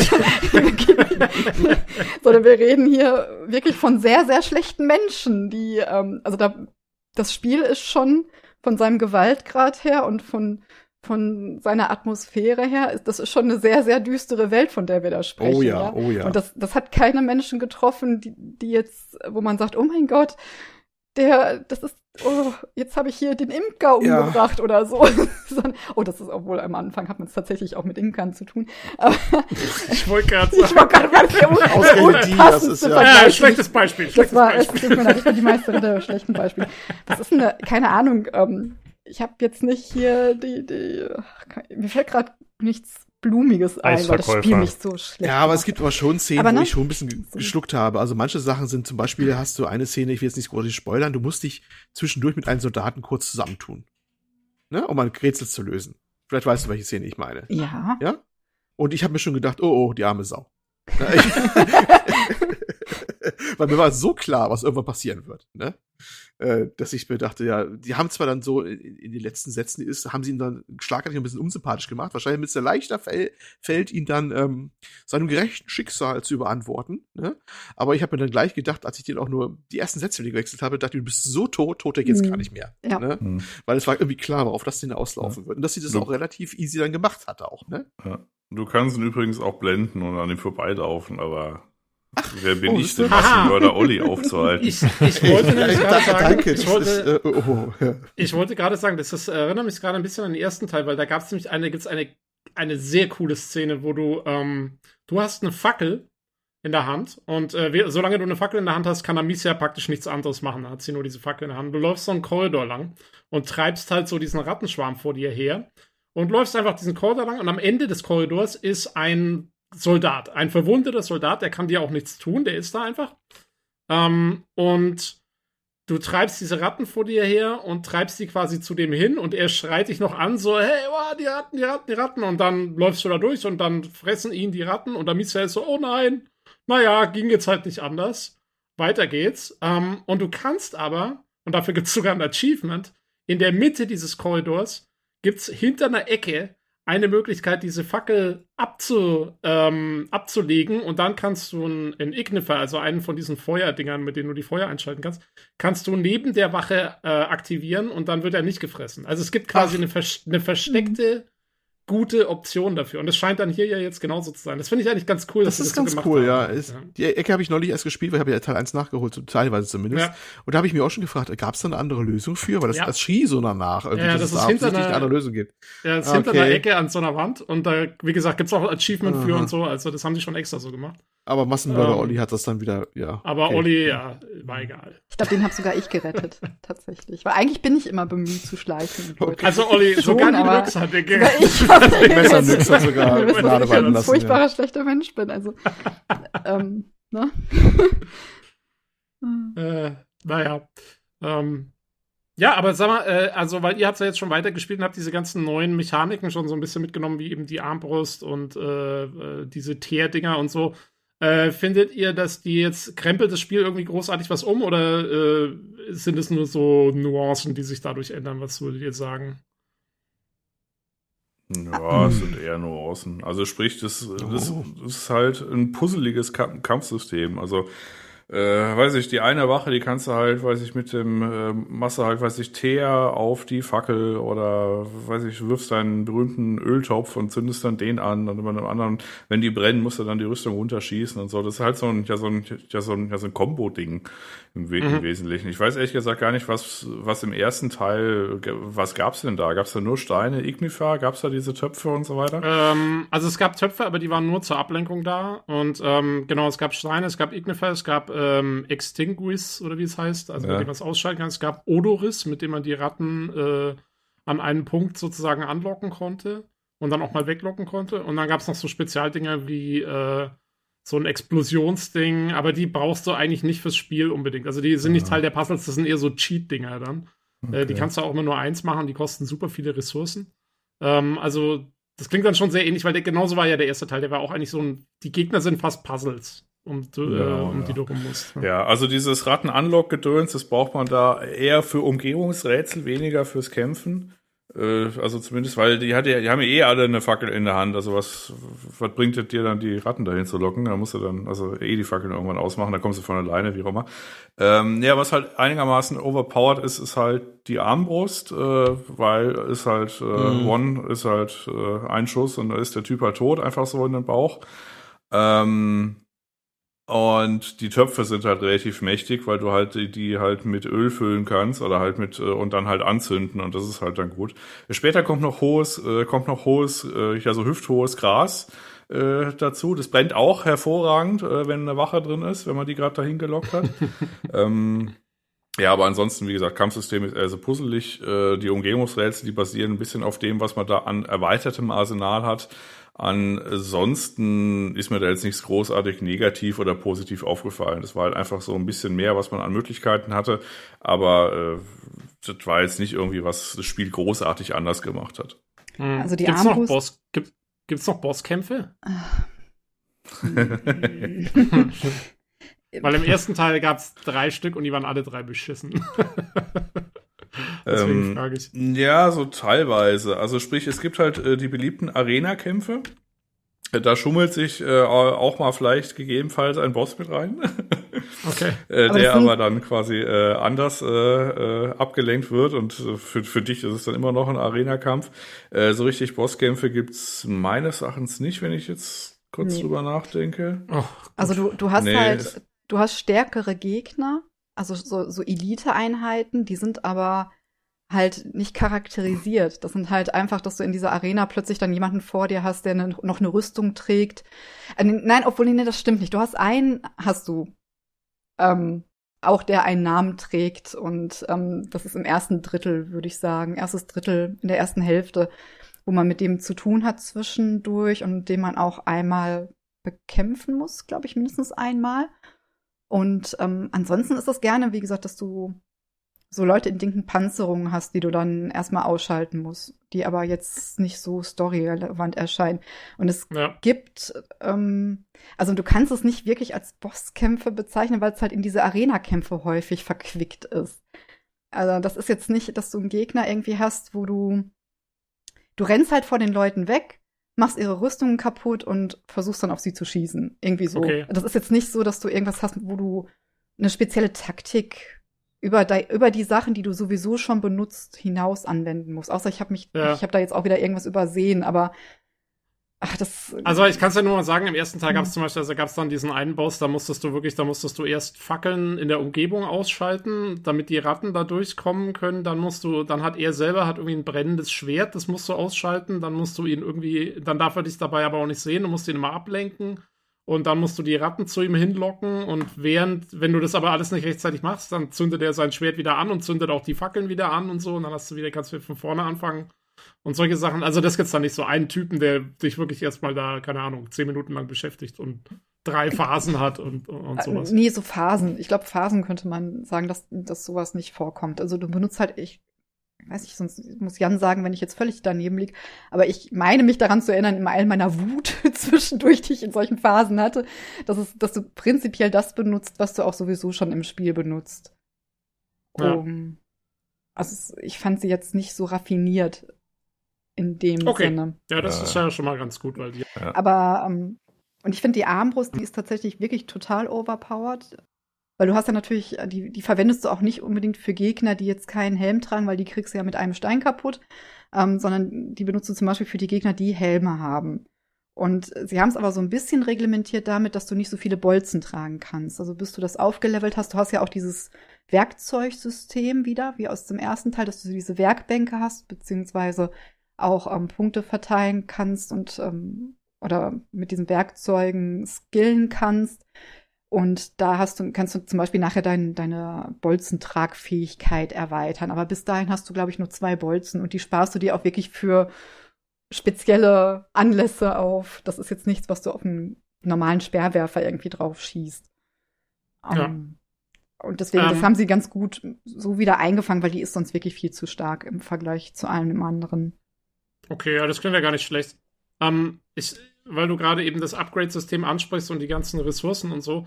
Äh, ich habe jetzt nur gesehen, die haben das ja ein bisschen eingedampft, ne? soweit ich das jetzt gesehen habe. Also ich glaube, es gibt nicht mehr diese zehn verschiedenen Ressourcen, ähm, sondern es gibt, glaube ich, nur noch, gibt es nur noch Teile? Teile und Werkzeuge, die man braucht? Ja. So wie es aussieht. Aber im ersten Teil gab es noch Leder und, und String und was weiß ich, irgendwie äh, hm. Fabric und lauter so ein Scheiß. Das gibt es, glaube ich, alles nicht mehr. Ne? Das nee, haben sie alles. Teile, das ist nur noch ein genau. Ding. Ah, das ist schon mal gut. Und, ähm, und auch Steine muss man nicht mehr sammeln. Ne? Steine hat man jetzt unendlich viele. Ja, die sammelt Das ist auch nicht schlecht.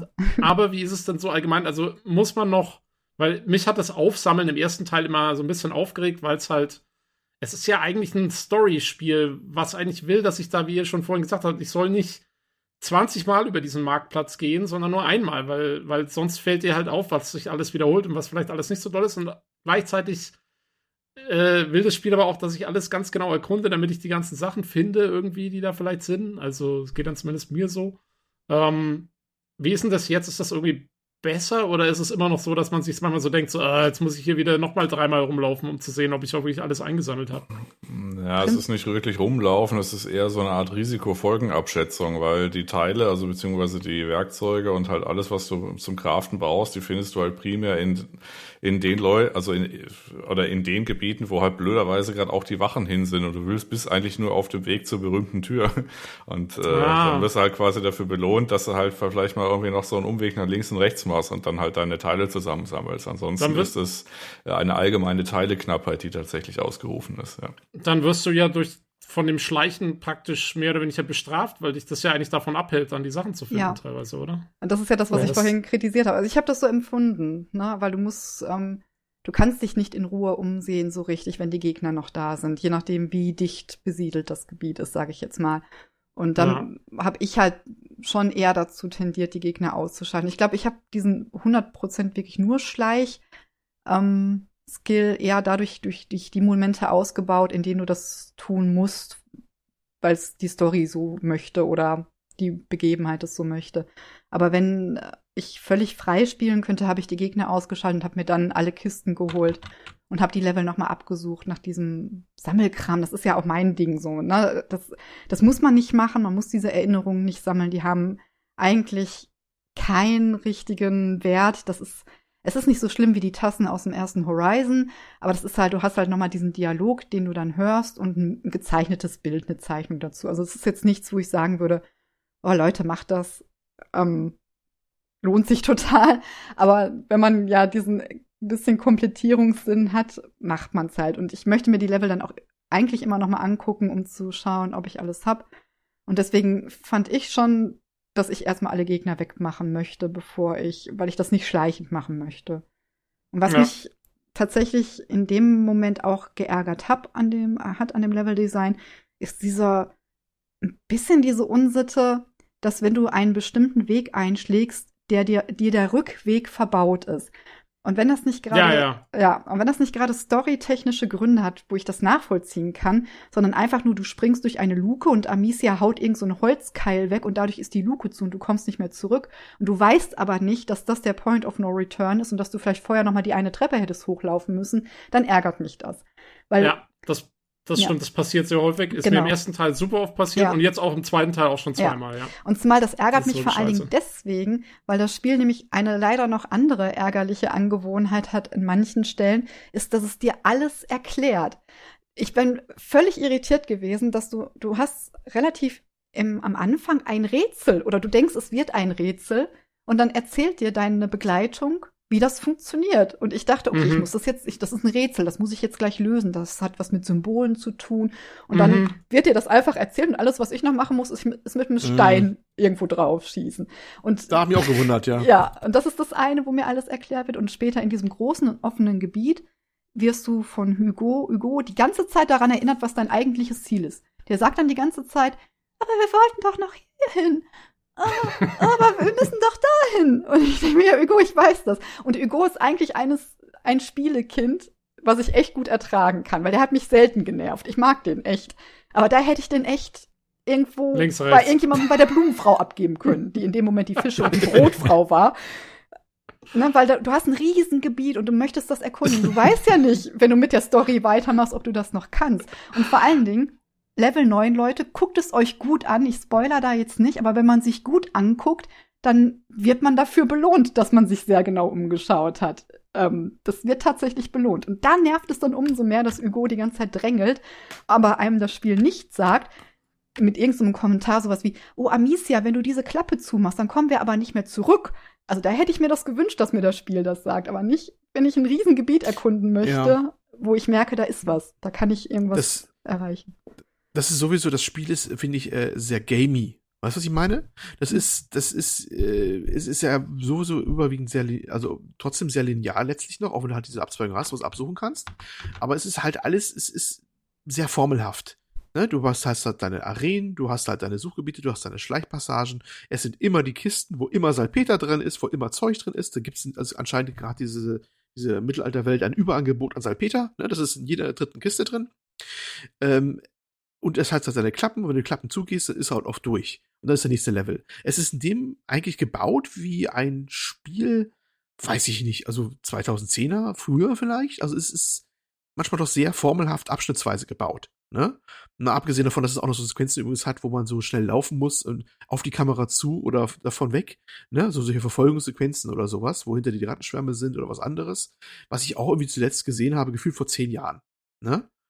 Also es ist dann in der Richtung irgendwie Mhm. sehr, sehr, sehr aufgebaut Ja. wie so ein altes Spiel, fand ich so ein bisschen. Ja.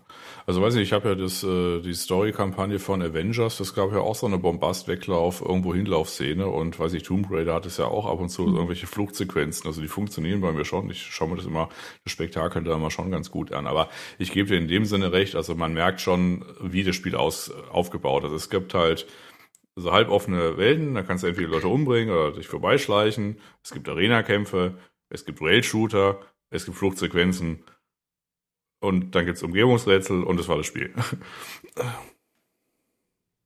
Ja. Ja. Ähm, also ich muss schon auch sagen, also diese Sache, wenn dann, wenn dann, wenn du diese Points of No Return hast und wenn dann noch die NPCs nerven von wegen, jetzt geh doch mal weiter durch diese Tür, das hasse ich auch. Also das ist wirklich, äh, und das, das war tatsächlich auch im ersten Teil schon so, ja, also.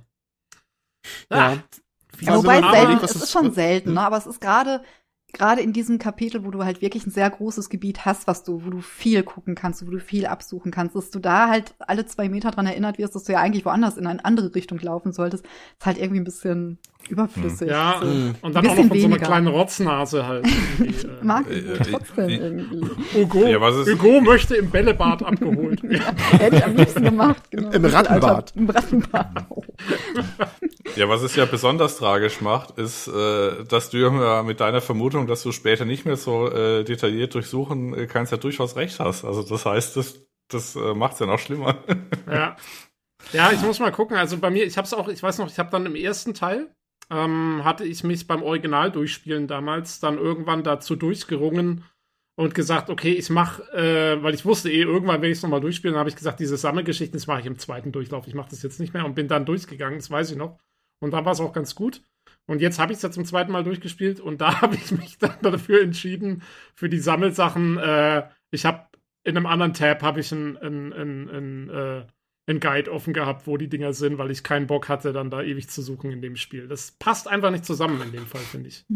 Ja, vielleicht Aber- einen Satz noch zu den Sammelsachen. Also ähm, es gibt äh, diese besagten Erinnerungen, die sind irgendwie teilweise ganz niedlich. Also manchmal äh, steht Amicia einfach nur so von der Karte und sagt so einen Satz wie, guck mal, da haben wir mal gewohnt, verrückt. Und dann kommt Erinnerung freigeschaltet und ich so, okay, gut. Und ähm, es gibt aber auch teil, teilweise so Erinnerungen, die sind ein bisschen mehr ausgestaltet. Also es gibt zum Beispiel auf dieser besagten offenen Welt gibt's dann halt so einen Turm, da kann man hochklettern und äh, dann spielt sich halt so eine Sequenz ab. Und das ist tatsächlich irgendwie ganz nett. Also du, das heißt, du kletterst da jetzt hoch, dann unterhältst du dich nochmal, dann gibt's ein paar Dialogzeilen, äh, dann gibt's noch irgendwie, äh, weiß ich, so einen Aktionsmoment und dann stehst du halt da und kannst dann wieder vom Turm runtergehen, aber dann hast du das halt irgendwie einmal gesehen. Und da kann man halt auch dann vorbeilaufen, wenn man halt nicht auf den Turm steigt zum Beispiel. Ne? Ja. Und sowas gibt's halt dann auch, was ein bisschen mehr Fleisch irgendwie dran hat. Und das ist tatsächlich ganz niedlich. Also es ist äh, schon nett, wenn man sich ab und zu mal hin und her, äh, weiß ich, so umguckt. Und äh, wenn man da sowas findet und dann von dem Spiel überrascht wird, das ist dann schon gut. Ja, aber muss man im Auge vielleicht auch behalten, was denn das große Vorbild von den Machern war. Was war es denn nämlich? Wer weiß es? Keine Ja, ahnt es jemand? Also, Äh, sie haben es ja da gesagt. Also, ne? Nein? Tief. Un The Last of Uncharted Us. oder sowas. The Last, Last of of Us. Us. Oh, siehst du, Naughty Dogs, immerhin. Ja, es ist, äh, ihre großen Vorbilder sind, äh, sind Naughty Dog, das haben sie auch gesagt gehabt, und das ist eigentlich The Last of Us. In anderer Art und Weise. Und Hugo ist Ellie. Und das war ihr Vorbild, definitiv das Spiel. Das haben sie auch so gesagt im Prinzip. Ne? Und äh, du hast auch viele Aspekte raus, aber halt nicht so groß, nicht so komplex, nicht so ausgeknauscht wie halt in dieser Megaproduktion. Aber du hast ganz viele, ganz viele Aspekte, auch teilweise Spielelemente und Details, die eins zu eins aus The Last of Us sind. Das fängt schon an mit diesen blöden Karren, die du durch die Gegend karren musst, um hochsteigen zu können. Das sind die ähm, Plattformen und, und Leitern aus The Last of Us. Eins zu eins rübergenommen. Du hast jetzt ähm, das Runterkriechen unter Tische, das hast du aus Last of Us 2. Wenn du, wo du runterkriechst oder sowas. Und das machst du kein Hehl draus. Die haben sich zu großen Teilen The Last of Us angeschaut und das so übernommen. Das sagen sie auch ganz ehrlich. Das ist, das ist so ihr Ding gewesen. Das ist eine, eigentlich eine, eigentlich eine Double-A-Transportation von The Last of Us ähm, ins Mittelalter. In vielen Aspekten. Wenn du jetzt Ja. mal nachdenkst auch. Man muss ja auch sagen, also was wir da gerade betreiben, ist ja schon auch Meckern auf hohem Niveau, weil im Großen und Ganzen ist das ja alles wirklich schon äh, gut gemacht und, und, und, und baut wirklich viel Atmosphäre auf. Man folgt dieser Story gerne. Das sind halt so Kleinigkeiten, die einen vielleicht gerade deswegen nerven, weil der Rest halt so, so gut gemacht ist. Ähm, Ja. Aber sag mal, also es ist jetzt kein Gamebreaker oder so Nein. dabei. Also, Also das, Nein, nein, also nein. nein, würde ich jetzt tatsächlich trotz, also ich hatte halt Startschwierigkeiten aus technischen Gründen. Ich konnte es halt nicht sofort vom Spielstart abspielen. weil ich immer einen Blackscreen hatte nach den Entwicklerlogos. Das hat sich dann aber am nächsten Tag geklärt.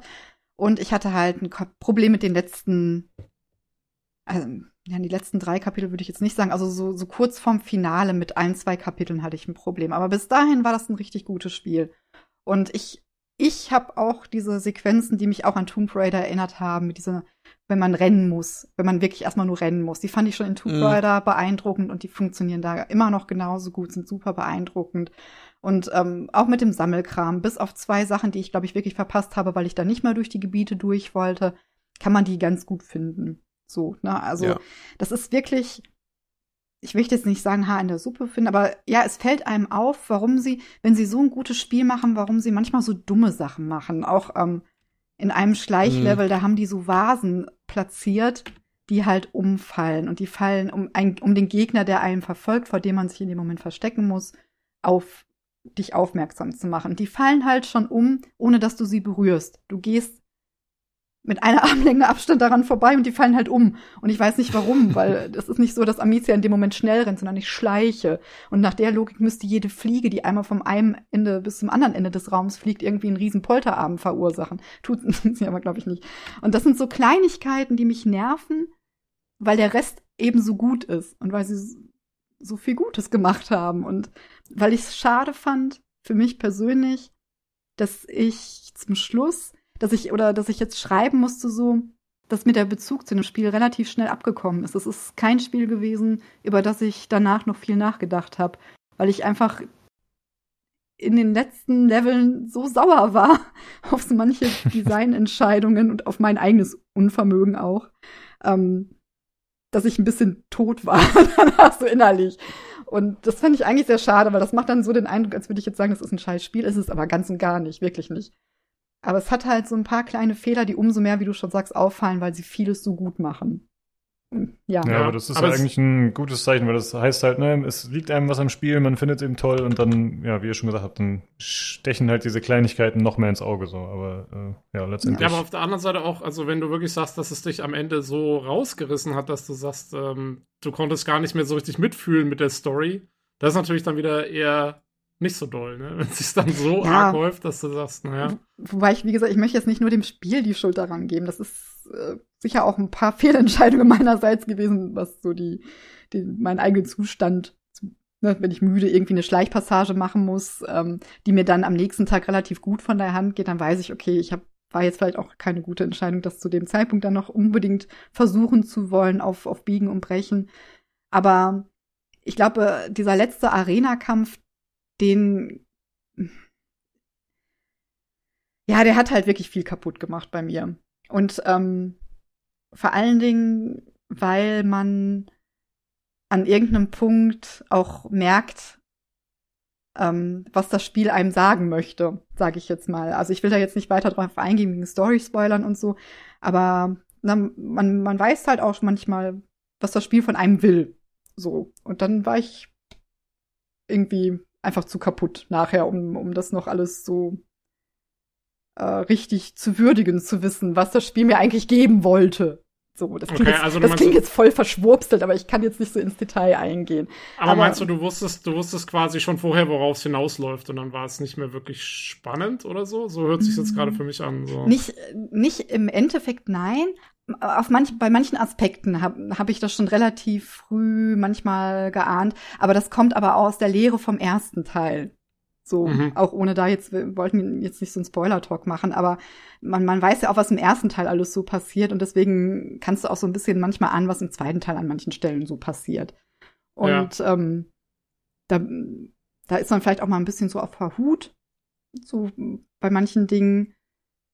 Aber im Endeffekt war es, glaube ich, bei mir wirklich so, gerade dieser Arena-Kampf am Ende, der mich so angestrengt hat. Und dann danach fluppte das Spiel halt nur noch. Danach fluppst du so durch. Einfach du, danach kommt nichts mehr, was annähernd für mich so fordernd war wie dieser eine Kampf. Alles, was danach kommt, ist wahnsinnig beeindruckend. Also hat mich auch vom optischen her wirklich beeindruckt. Also echt gut gemacht. Aber ich war halt kaputt des Arena-Kampfs einfach. Und deswegen, ich habe das auch bei Last of Us 2 so ein bisschen gehabt, aber bei Last of Us 2 war ich einfach diesen, diese ganze Gewaltspirale irgendwann leid. Also als es einfach kein Ende nahm an irgendeinem Punkt, obwohl ich schon 30 Stunden gespielt hatte und es nahm einfach kein Ende. Da, da war ich einfach erschöpft und äh, hier war ich jetzt wütend, so ein bisschen immer noch und knatschig und dachte mir, warum macht ihr sowas so kurz vom Finale? Warum ärgert ihr mich so? ja, das ist so ein bisschen mein Ding, glaube ich. Also Ja, ich denke, anderen wird's interessieren- genommen. Ja. Äh, wa- nee, sag ruhig erst noch was dazu sagen. Ähm, ich wollte nur sagen, anderen wird es wahrscheinlich ganz anders gehen mit dem Spiel. Ich bin gespannt, wenn ihr es dann wirklich durch habt, zwei, wie, was ihr dann noch sagt. Wie es bei euch so ausgegangen ist. Aber Ja, ich bin auch gespannt. Also, weil der erste Teil hatte schon so ein bisschen fast ein ähnliches Problem, finde ich. Also, der war auch Mhm. am Ende, wie gesagt, gerade durch diese komischen Bosskämpfe, die es dann gab und so, ähm, hatte ich dann auch teilweise die Situation, dass ich gesagt habe, naja, also es reicht langsam. so.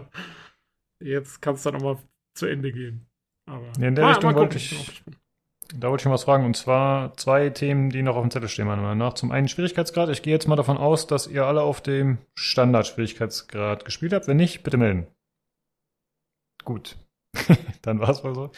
Und äh, dann wollte ich noch Ich fragen, bin, wegen. ich bin ehrlich gesagt gerade am überlegen, gibt es überhaupt Schwierigkeitsgrade? Weil beim, beim ersten Teil gab es keine. Das ist Ich mir dann meine aufgefallen. schon. Weil ich habe zwischendurch überlegt, Glaube ob ich auch, auf ein, ja, ich ich, glaub, ich habe nämlich zwischendurch überlegt, ob ich auf einfach stelle.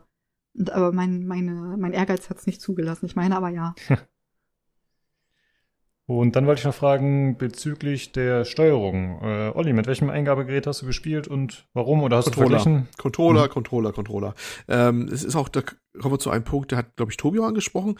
Die Steuerung ist ein bisschen anders im zweiten Teil mit der Waffenauswahl. Mhm. dass du so ein zweistufiges Verfahren hast.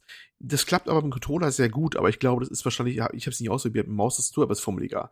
Früher Also hast du halt ein Rad gehabt, ich darf hier kurz einhaken, hast früher so ein Rad gehabt, ne, das hast du ausgewählt und dann, glaube ich, war es damit auch erledigt, glaube ich, im Großen Genau. und Ganzen. Ja. Und jetzt haben sie es so gemacht, du wählst erstmal grob im Rad deine Waffe aus und dann nochmal eine Subauswahl. Das machst du mit dem Controller ähm, außerhalb des Rades mit so den Cursor, äh, Cursors nicht, der Steuerkreuz so, ob du jetzt Ignifer, also normalen Stein, Ignifer oder, oder Extinguisher oder was immer die Sachen hast, nochmal als Subkomponente nimmst. Das geht mit dem Controller sehr gut und ist dann irgendwie auch logisch, wenn du dich einmal eingeruft hast. Aber ich könnte mir vorstellen, dass es mit Maustastatur ziemlich fummeliger geworden ist. Also, was heißt fummelig? Es ist immer noch okay. Also, es ist jetzt einfach zu bedienen und so. Aber ich sag mal so, im ersten Teil war es halt, wie du sagst, ich habe einfach mit Tab habe ich dieses Auswahlrad aufgemacht, habe nur die Maus bewegt und dann wieder Tab losgelassen und dann hatte ich halt, was ich gerade gebraucht habe. Ignifer oder ähm, oder oder äh, was weiß ich, Odoris oder was wir nicht vorhin alles gesagt haben. Ähm, jetzt ist es so, äh, genau, und dann konnte ich entweder mit Rechtsklick, hat sie dann mit der Schleuder äh, das Zeug verschleudert, oder ich konnte äh, Control drücken und dann hat sie es geworfen. Und jetzt ist es so, dass ich im Aus, im, in dem Auswahlrad wähle ich nur noch aus, ob sie quasi, ähm, ob sie, ob sie werfen soll oder ob sie schleudern soll oder ob sie es in so einen Pot packen soll oder so. Und die Munition, äh, die schalte ich durch, indem ich die Daumentaste der Maus drücke. Und dann ist halt schon so, dass wenn du halt, ich meine, ich habe bis jetzt, ich bin ja noch ganz am Anfang, ich habe noch nicht so wahnsinnig viele Munitionstypen. Das heißt, ich kann eh nur zwischen drei durchschalten bisher. Aber ich kann mir nur vorstellen, wenn du mal dann diese ganzen, diese sechs verschiedenen hast oder so, ähm, dann musst du halt auch sechsmal die blöde Daumentaste drücken, äh, wenn es blöd kommt, damit du auf deine Munitionsart kommst. Und wenn du dich dann verdrückst, dann darfst du nochmal sechsmal drücken und so.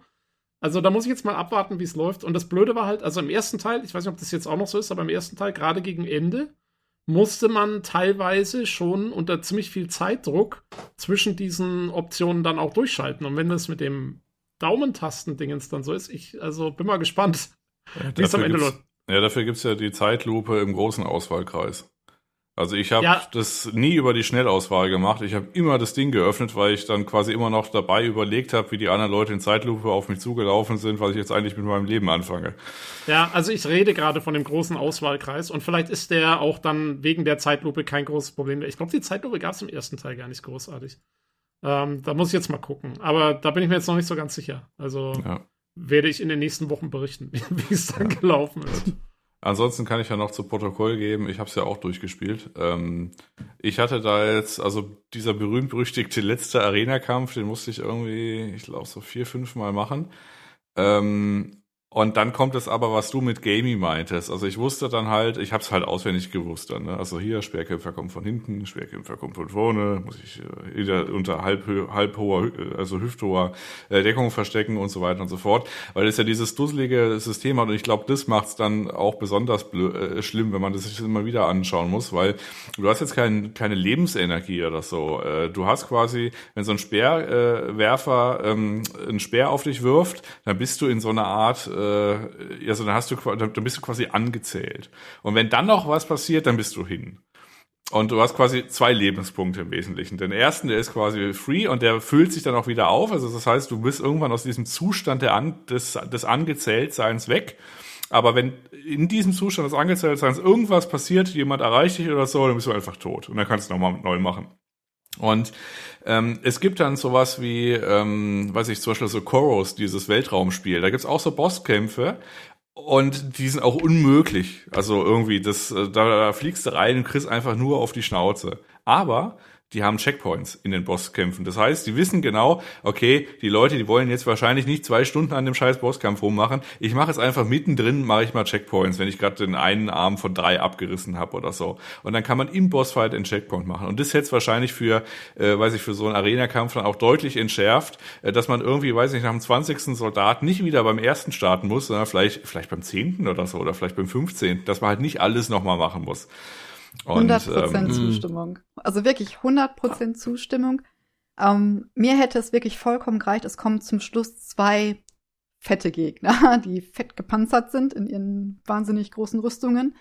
Und es hätte mir völlig gereicht, wenn davor, bevor der erste von denen auftaucht, weil die kommen so gestaffelt. Manchmal kommt auch nur einer, wenn noch einer von den anderen Gegnern übrig ist. Und es hätte mir gereicht, wenn da ein Checkpoint gewesen wäre, wenn ich nur die Stelle nochmal, weil die davor ist noch nicht mal so das Problem für mich gewesen. Und tatsächlich hatte ich in dem Kampf ein Steuerungsproblem. Ich habe mit Controller gespielt und ich habe dann in diesem Stress, weil ich auch wusste, die letzten zwei Gegner sind ein Insta-Kill, wenn die dich erwischen, bist du sofort weg. Und die waren auch, fand ich, relativ schnell für ihre dicke Rüstung. Ähm, ich hatte teilweise das Problem, dass ich dann zwar wusste, welche Waffe ich verwenden soll, ich aber mit dem Analogstick dann irgendwie, ich weiß nicht, vielleicht weil ich den hab schnacken lassen, ich habe keine Ahnung, ich bin verrutscht und habe das aber erstmal nicht gemerkt in dem ganzen Stress, den ich selbst mir auch teilweise gemacht habe und habe dann die falsche Waffe ausgewählt gehabt. Und bis ich das dann gemerkt hatte und dann gewechselt habe, dann gibt's noch so eine kurze Animation, wo sie, glaube ich, die Waffen wechselt. Also da gibt's auf jeden Fall noch mal so einen ganz kurzen Verzögerungspunkt, bis du dann wirklich zielen und schießen kannst. Und in dem Moment hatten die dann teilweise einfach schon aufgeschlossen und einmal draufgehauen und sie war wieder tot. Und ich glaube, ein Checkpoint das mittendrin oder vor diesen zwei großen Gegnern hätte schon echt was gebracht. Zumal ich den Kampf, das, das sind auch manchmal so, der, der findet halt auch unter schlechter Sicht statt, was aber auch ein bisschen komisch ist, weil du die Gegnermarkierungen siehst. Also eigentlich und, und du hast die Zielerfassung. Also eigentlich macht die schlechte Sicht da auch nicht so viel Sinn, weil du musst die Gegner ja nicht sehen. Du kannst sie ja per Zielerfassung erfassen und du hast ein fettes rotes Symbol über ihn. Aber ähm, mhm. also der war irgendwie komisch designt, will ich damit, glaube ich, sagen. Ja, also Aber, das ma ja. ja, sag zu Ende dann. Ist auch eine, ist für mich persönlich auch eine Stresssituation gewesen, wo ich mit der Steuerung nicht so gut klarkam wie das gesamte Spiel davor. Ich, es war der einzige Arena-Kampf, bei dem ich wirklich Schwierigkeiten hatte komischerweise. Ja. Also, wie gesagt, bei mir, ich wusste, ich habe es halt auswendig gelernt und da ging es dann verhältnismäßig schnell. Äh, ich wusste übrigens gar nicht, dass die letzten beiden ein, äh, einen Insta hätten. Hätte ich vielleicht auch mehr Angst vor denen, weil äh, bei mir war es dann, äh, ich, ich war dann relativ schnell in so einem Gaming-Modus, wo ich halt einfach im Kreis rumgelaufen bin, habe halt einfach meinen Kram zusammengesucht, um mir halt irgendwie wieder einen Öltopf zu bauen. Und äh, die waren halt einfach so hinter mir her, aber ich war halt schneller und da bin ich einfach, weiß ich, viermal im Kreis gelaufen, bis ich allen, bis ich allen Kram zusammen hatte und dann habe ich es halt angezündet. Und ungefähr so war das auch hier bei diesem einen, äh, ich sag mal, Schleichbosskampf. Ähm, ich bin einfach hingelaufen, habe am Rad gedreht, dann kam er irgendwann, dann bin ich dreimal in, in den Raum gelaufen, habe wieder am Rad gedreht, dann war ich dann weg. Also das äh, Your Mileage äh, may vary. Also das. Ja. äh, bei dem also Schleich wenn man da also wenn man da ruhig bleibt äh, und ja. äh, jetzt vielleicht nicht gerade irgendwie, weiß ich, die Sterne irgendwie ungünstig stehen, dann geht es schon. Aber ich sehe auch, dass äh, wenn du quasi in irgendeinem Punkt ist, wo du dann halt, weiß ich, dir die äh, Animation zum achten Mal angeguckt hast, dass du halt auch keinen Nerv dafür hast, irgendwie, weiß ich, zum, zum 45. Mal im Kreis in dieser Arena zu laufen. Ja, und diese Schleichpassage ist zum Beispiel ein gutes Beispiel, weil die habe ich dann auch geschafft, indem ich einfach aus Schleichen geschissen habe. Ich bin dann einfach gerannt, habe dann zwischendurch bin in den Schleichmodus gegangen und bin dann einfach hin und her gerannt. Und das ist aber, ich dachte eigentlich, man muss schleichen und im Endeffekt habe ich das damit gelöst, dass ich eben nicht so viel geschlichen bin. Und das ist halt dann auch schon wieder ein bisschen ironisch. So.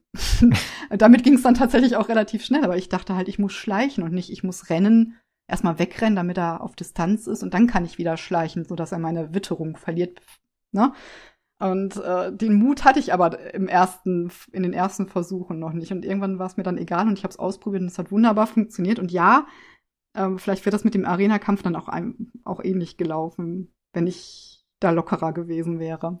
Das war das so gedacht, weil deine, deine eigene Einstellung ja quasi die Charakterentwicklung von Amicia widerspiegelt dass ich immer wütender geworden bin. Ja, genau, du bist irgendwann einfach wütend geworden. Es war dir alles scheißegal und du hast sie alle platt gemacht. Ja, das ist doch die Nix. Ich hab, bei der Bahn-Situation habe ich ja nichts gedacht. Das war die Nix. Da war sie unterwegs. Also da, Come on, you will all die. Das war immer so, das tat mir aber auch alles ein bisschen leid, weil ich auch dachte, so, das ist ja doof. Jetzt müssen wir die alle umbringen. Das ist eigentlich, sollte das so nicht sein. Was ist los mit den Leuten? Lass doch das arme Mädchen da in der Scheune in Ruhe. Aber, ähm, ja, ich glaube, ja, an irgendeinem Punkt habe ich drauf geschissen, ja. Also auch bei den Schleichpassagen, an irgendeinem Punkt war halt dann einfach alles, was geht, alles, was, was Sinn hat, auf die Wachen drauf, damit sie einfach nicht mehr da sind. Aber ja, das muss man nicht so spielen. Ja. Kann man auch anders ja. lösen. Wo wir noch gerade beim Thema Leichen sind.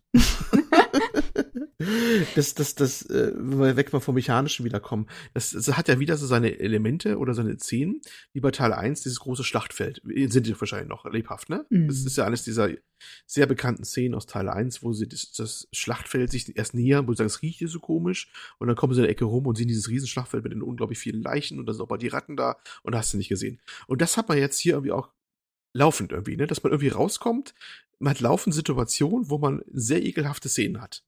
Ja. Ich sag mal so jetzt Schlachtabfälle, sage ich mal so. Ne? Ich sag mal irgendwelche Leichen unter Brücken und ach, es ist äh, es ist mal wieder sehr grafisch. Ne? Und es ist auch teilweise, also gleich am Anfang fand ich es schon mal ziemlich over the top, weil wie, also ich, naja, was heißt Spoilern? Das ist ja kein richtiger Spoiler. Man geht ja, wir haben ja schon gesagt, man geht mal über diesen Jahrmarkt. Und das ist wirklich schön und alles ist bunt und die Leute feiern und da ist Musik und keine Ahnung, die Blumenverkäuferin verkauft ihre Blumen und ähm, wunderbar, Amicia nimmt Hugo auf die Schulter, weil er sich die Instrumente von den Musikern anschauen will oder was weiß ich. Und dann gehst du zehn Meter weiter und es liegen halt tausend mindestens ungelogen tote Leute rum. Und ähm, What the heck? hat das keiner mitgekriegt von denen? Nee, hat keiner mitbekommen. Nee, das, das haben sie aber auch in-game erklärt. Das ist, ähm, Naja, aber die, also die, Erklärung ja, war, hat halt keiner mitbekommen, weil es denen egal ist oder so. Nee, das ist, die Erklärung ist ja, das ist ja, äh, wollen wir nicht spoilern, aber es gibt halt in, in der Stadt, es ist, ähm, eine andere, andere Region und da ist Nee, nee, also es ist noch nicht, das ist noch nicht beim, beim Schlachter, das ist, äh, ist noch vorher. Und okay. da sagen sie nur, ach ja, naja, es sind halt arme Leute, die scheren halt keinen. Aber es ja, sind halt, ist, es sind halt mal tausend arme Leute irgendwie. Das ist halt der reinste Massen, das reinste ja. Massengrab. Also du meinst ähm, ja schon dieses, du gehst zur Arena und dann hinter die Bauer und da diese genau. Gasse da, ne? Genau, genau, genau. Also es ist wirklich sehr abrupt und ähm, das war schon ja, fragwürdig. Ja, das ist, wo ich auch manchmal was gamey ist. Also sie ordnen alles irgendwie unter, wenn es ihnen passt, dann ist ihnen auch die Logik teilweise ziemlich wurscht, ne? Genau. Und das ist, also ich meine, das, das, haben sie häufig. Das ist ja auch okay. Also ich meine, ja. das gehört halt so ein bisschen dazu, aber eine andere äh, Zeit ja, ich stand damals. schon erst, genau. genau. Ist halt so, ne? Naja. Vielleicht stand der Wind, steht der Wind immer günstig und die riechen das einfach ah, nicht. Ja, also die Mauer war auch sehr hoch, muss ja, man auch fairerweise sagen. Die haben ja auch so überall Blumen und so und die riechen ja auch. Ja, aber gut. ansonsten, ich gebe dir recht. Also ich habe ja auch, äh, weiß ich, gerade hier mit den, weiß ich, äh, referenzierten Schlachtabfällen, das war auch ziemlich ekelhaft und äh, weiß ich, auch grafisch schön, wie das so funkelt und alles. Oder weiß ich, mhm. später gibt's dann ja so ein Ding, äh, weiß nicht, auf dem Schiff oder so und dann auch, ja, hier, da die Fähre ist ja äh, festgesteckt. Äh, da muss äh, irgendwie was, äh, äh, weiß ich, unter Wasser sein. Ne? Und dann, äh, was ist es? Äh, weiß ich, hu hunderte von Leichen, die man irgendwie da so wegbuxieren muss und so. Die so, na. Mhm. Ja. Ich fand das ja. ja, sie muss, sie muss oft würgen, die Gute, ne? Sie muss oft würgen. Plague Tale bleibt Plague Tale. Sag ich bloß. Der Name ist Programm. okay. So, ich glaube, wir können so langsam zum Ende kommen. Oder? Ich glaube, wir haben so ziemlich alles besprochen. Ich fühle mich gut informiert. Die Zuschauer hoffentlich auch. Äh, wenn nicht, falls ihr noch irgendeine Frage habt, dann äh, könnt ihr das auf jeden Fall äh, auf dem Discord noch fragen. Äh, da gibt es ja, wie die Christina schon angesprochen hatte, diesen Channel zu dem Spiel. Äh, da könnt ihr fragen, aber ansonsten auch auf den anderen Kanälen. Das werden wir schon mitkriegen. Okay, dann äh, auf jeden Fall vielen Dank, dass du dich dem Community-Druck gebeugt hast quasi und da warst, Christina. Aber nein, so schlimm war es jetzt auch nicht. Aber ich habe eigentlich nicht gedacht, dass ich durchspiele zwischendurch und dann ist es ja doch noch passiert. Aber ja. Ja. Ja, cool. Äh, und äh, auch natürlich an dich, Jan. Danke, dass du da warst. Ja, ja, äh, kein Ding. Äh, Ich weiß nicht, soll, also so richtig haben wir ja jetzt noch zumindest mal nicht drüber gesprochen, wie es einem gefallen hat. Also mir hat es sehr gut gefallen. Äh, ich, also ich bin ja jetzt, äh, also weiß ich, was kam am, am Anfang des Jahres raus, hier Elden Ring oder so. Das ist natürlich noch irgendwie, weiß ich, für mich persönlich jetzt ein anderes Kaliber. Aber ähm, so, ich habe das Spiel zu Ende äh, gespielt und habe mir dann so gedacht, auch das war eine schöne insgesamte Erfahrung. Also es, wir haben natürlich auch ein paar Ecken jetzt beleuchtet, aber ansonsten, äh, ich habe natürlich auch in meiner Screenshot-Dokumentation die ganzen, äh, ich sag mal, spoilerischen äh, Sachen weggemacht. Ähm, man sollte jetzt auch vielleicht nicht den Titel googeln. Auf Latein. Na, ist egal. Ähm, auf jeden Fall, äh, das hat mich dann irgendwie dann schon so zurück hinter, also so zurückgelassen, so als Gesamtwerk, dass ich mir schon gedacht habe, okay, äh, das war nicht schlecht. Also ich habe, weiß ich, vielleicht hätte man hier oder da noch irgendwie, weiß ich was, Feinschliff vertragen können, aber so als, äh, weiß ich, so als Gesamtwerk fand ich das eigentlich schon schön, so, äh, so als Erfahrung, die ich da irgendwie an dem, weiß ich, drei, vier, fünf Tagen, die ich das durchgespielt habe, dann irgendwie gehabt hatte. Das war eine schöne, abendfüllende Geschichte. Da habe ich schon deutlich mehr Leid äh, hinter mich bringen müssen mit Spielen. Ja, ich hatte auch äh, den Eindruck, dass ihr euch da alle relativ einig seid, trotz der äh, kleineren Kritikgeschichten. Äh, aber ihr habt ja auch alle eigentlich gesagt, dass ihr da sehr, dass es Kritik auf hohem Niveau ist. Also ich habe das schon so verstanden. Ich denke mal, das kam auch gut durch. Das ist ein Ich will nur kurz ist. sagen, also wenn, wenn, wenn Jan sagt, er hat schon mehr Leid ertragen müssen an anderer Stelle, dann ist das halt eine 10 von 10. Ne? Also das will ich jetzt sagen, einordnen für den Zuhörer. Ein, ein, eine Jubelarie war das gerade jetzt hier. Ja, ja, ja, es, also ich bitte euch. Also es ist 120 Prozent in meinem, in meinem, in my book quasi. Sehr gut. Ja, das stimmt die anderen zu, denke ich mal. Ne? Das Ja. kam so durch. Ich, ich, ich denke, aber ich werde eine Einschätzung dann machen, wenn ich es durch habe. Ja. Also von 17 Kapiteln zwei, die mich genervt haben, ist ein ziemlich guter Schnitt. Von daher, ich hatte die meiste Zeit über sehr viel Spaß. Ist schwer zu sagen bei dem Setting. Ich habe es gerne gespielt über die, die weite Strecke übers. Ja, doch, es hat schon Spaß gemacht. Es war ein schönes Spiel, es hat Spaß gemacht. Ich mochte die Charaktere, ich liebe den Soundtrack. Es war halt am Ende ein bisschen holprig mit mir und dem Spiel, aber da gebe ich mir eine Mitschuld. Von daher, super Spiel. Doch. Gut. Äh, dann wäre noch anzusprechen, dass ja Olli nächste Woche voraussichtlich über Modern Warfare 2 berichten wird. Äh, falls da jemand äh, von euch das auch spielt und gerne mitmachen würde oder einfach so mitquatschen möchte im Podcast, gerne melden. Äh, ansonsten, ich muss mal gucken, wie gesagt, ich äh, spiele gerade das Mountain Blade Bannerlord, äh, Mountain Blade 2 Bannerlord. Äh, Mache ich dann vielleicht auch nächste Woche oder vielleicht eine Woche drauf. Also falls da jemand Lust drauf hat, mitzumachen bei dem Podcast, gerne melden. Ja, ansonsten, wie immer, äh, euer Feedback ist gefragt, äh, eure Teilnahme ist auch immer gern gesehen. Ihr könnt euch gerne an uns wenden. Das wäre entweder per E-Mail an pcgcpodcast.gmail.com oder über Twitter unter dem Handle podcastpcgc. Und ansonsten solltet ihr natürlich den Discord joinen, wo ihr mit uns allen quatschen, spielen, was auch immer könnt. Und das wäre discord.gg slash pcgc. In diesem Sinne, vielen Dank fürs Zuhören und schaltet gerne nächste Woche wieder ein zum PC Games Community Podcast. Macht's gut. Tschüss. Tschüss.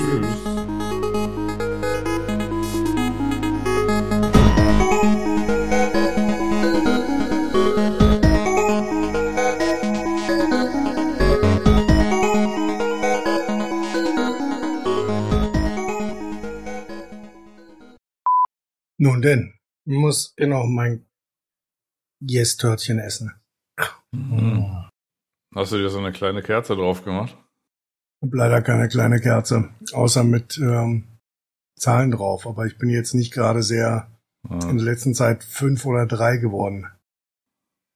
Vielleicht kannst du kombinieren. Ich kann dir noch normale Kerzen holen. Als die Oma gestorben ist, hat sich rausgestellt, die hat immer nur Kerzen für den Weihnachtsbaum gekauft, aber die nie verwendet. Und ich habe ungefähr zweieinhalbtausend kleine Kerzen unten in meinem Lagerraum. Bedenke, dass du sie im Falle der Apokalypse als sehr wertvolles Handelsgut benutzen kannst. Das sind aber echt kleine Kerzen. Das sind halt so Weihnachtsbaumkerzen. Ich weiß nicht. Wenn sie tropffrei sind, auf geht's. Du kannst genau. der, der Gott des Kerzenhandels sein. Ja, In der Postapokalypse. Ja, das sind halt, weiß nicht, irgendwelche Edeka-Kerzen aus den 90ern. Keine Ahnung, ob das. Du darfst halt nicht gleich anfangen nach der Apokalypse. Du Ach so. musst halt ein Jahr warten. Okay. Ich habe, glaube ich, nicht vor, ein Jahr nach der Apokalypse noch zugegen zu sein, befürchte ich. Ich habe äh, auch das dringende Bedürfnis, dass es ein, ein Ende mit Schuss wird. Ja. Also ich habe, weiß ich, äh, ab und zu hat man ja so finstere Gedanken, so wenn man so mit dem, mit dem, mit dem äh, Fahrrad fährt. Und äh, ich habe mir das schon so zwei, dreimal so ausgemalt, wie das wohl so ist, wenn man so in der Ferne am Horizont einen Atompilz sieht. Das ist natürlich einigermaßen, ei- also einigermaßen sinnfrei, dass der Russe jetzt ausgerechnet den, den der Spessart erst schlägt, aber gut. Ja, aber Frankfurt, Flughafen, ist schon ein ordentliches Ziel. Ja, aber da würde ich den Pilz nicht sehen. Also wenn, dann müsste schon der Sinngrund irgendwie niedergemacht Doch, den Pilz siehst du, ich bitte dich. werden. Echt? Das sind Frankfurt? 120 Kilometer, natürlich siehst du den Pilz. Du siehst auch noch den Blitzfreund Blase. Ja, Ach so. Na gut. und dann nicht in Richtung Pilz gucken, habe ich mal gelernt. ja, okay, dann habe hab ich ja was, auf was ich mich freuen kann. Danke, Nino. Gerne. Gut, und achso, eine Frage noch wegen dem wegen dem A Plague Tale Requiem. Wer macht das denn von euch? Wer ist da der Oddi? Bist du der Main Guy oder wer fängt da an? Bei Requiem, der Main Guy? Ja. Ich? Ja, wenn es vom ersten, ja, wenn es ein bisschen eingeleitet wird und vielleicht ein bisschen zusammengefasst wird, ohne großartig zu spoilern, kannst du Tobi machen. Ja, hätte ich auch gesagt. Oh, Die Begeisterung. Ja, was denn? Du kannst auch sonst nichts mehr dazu sagen, du Abpfeife.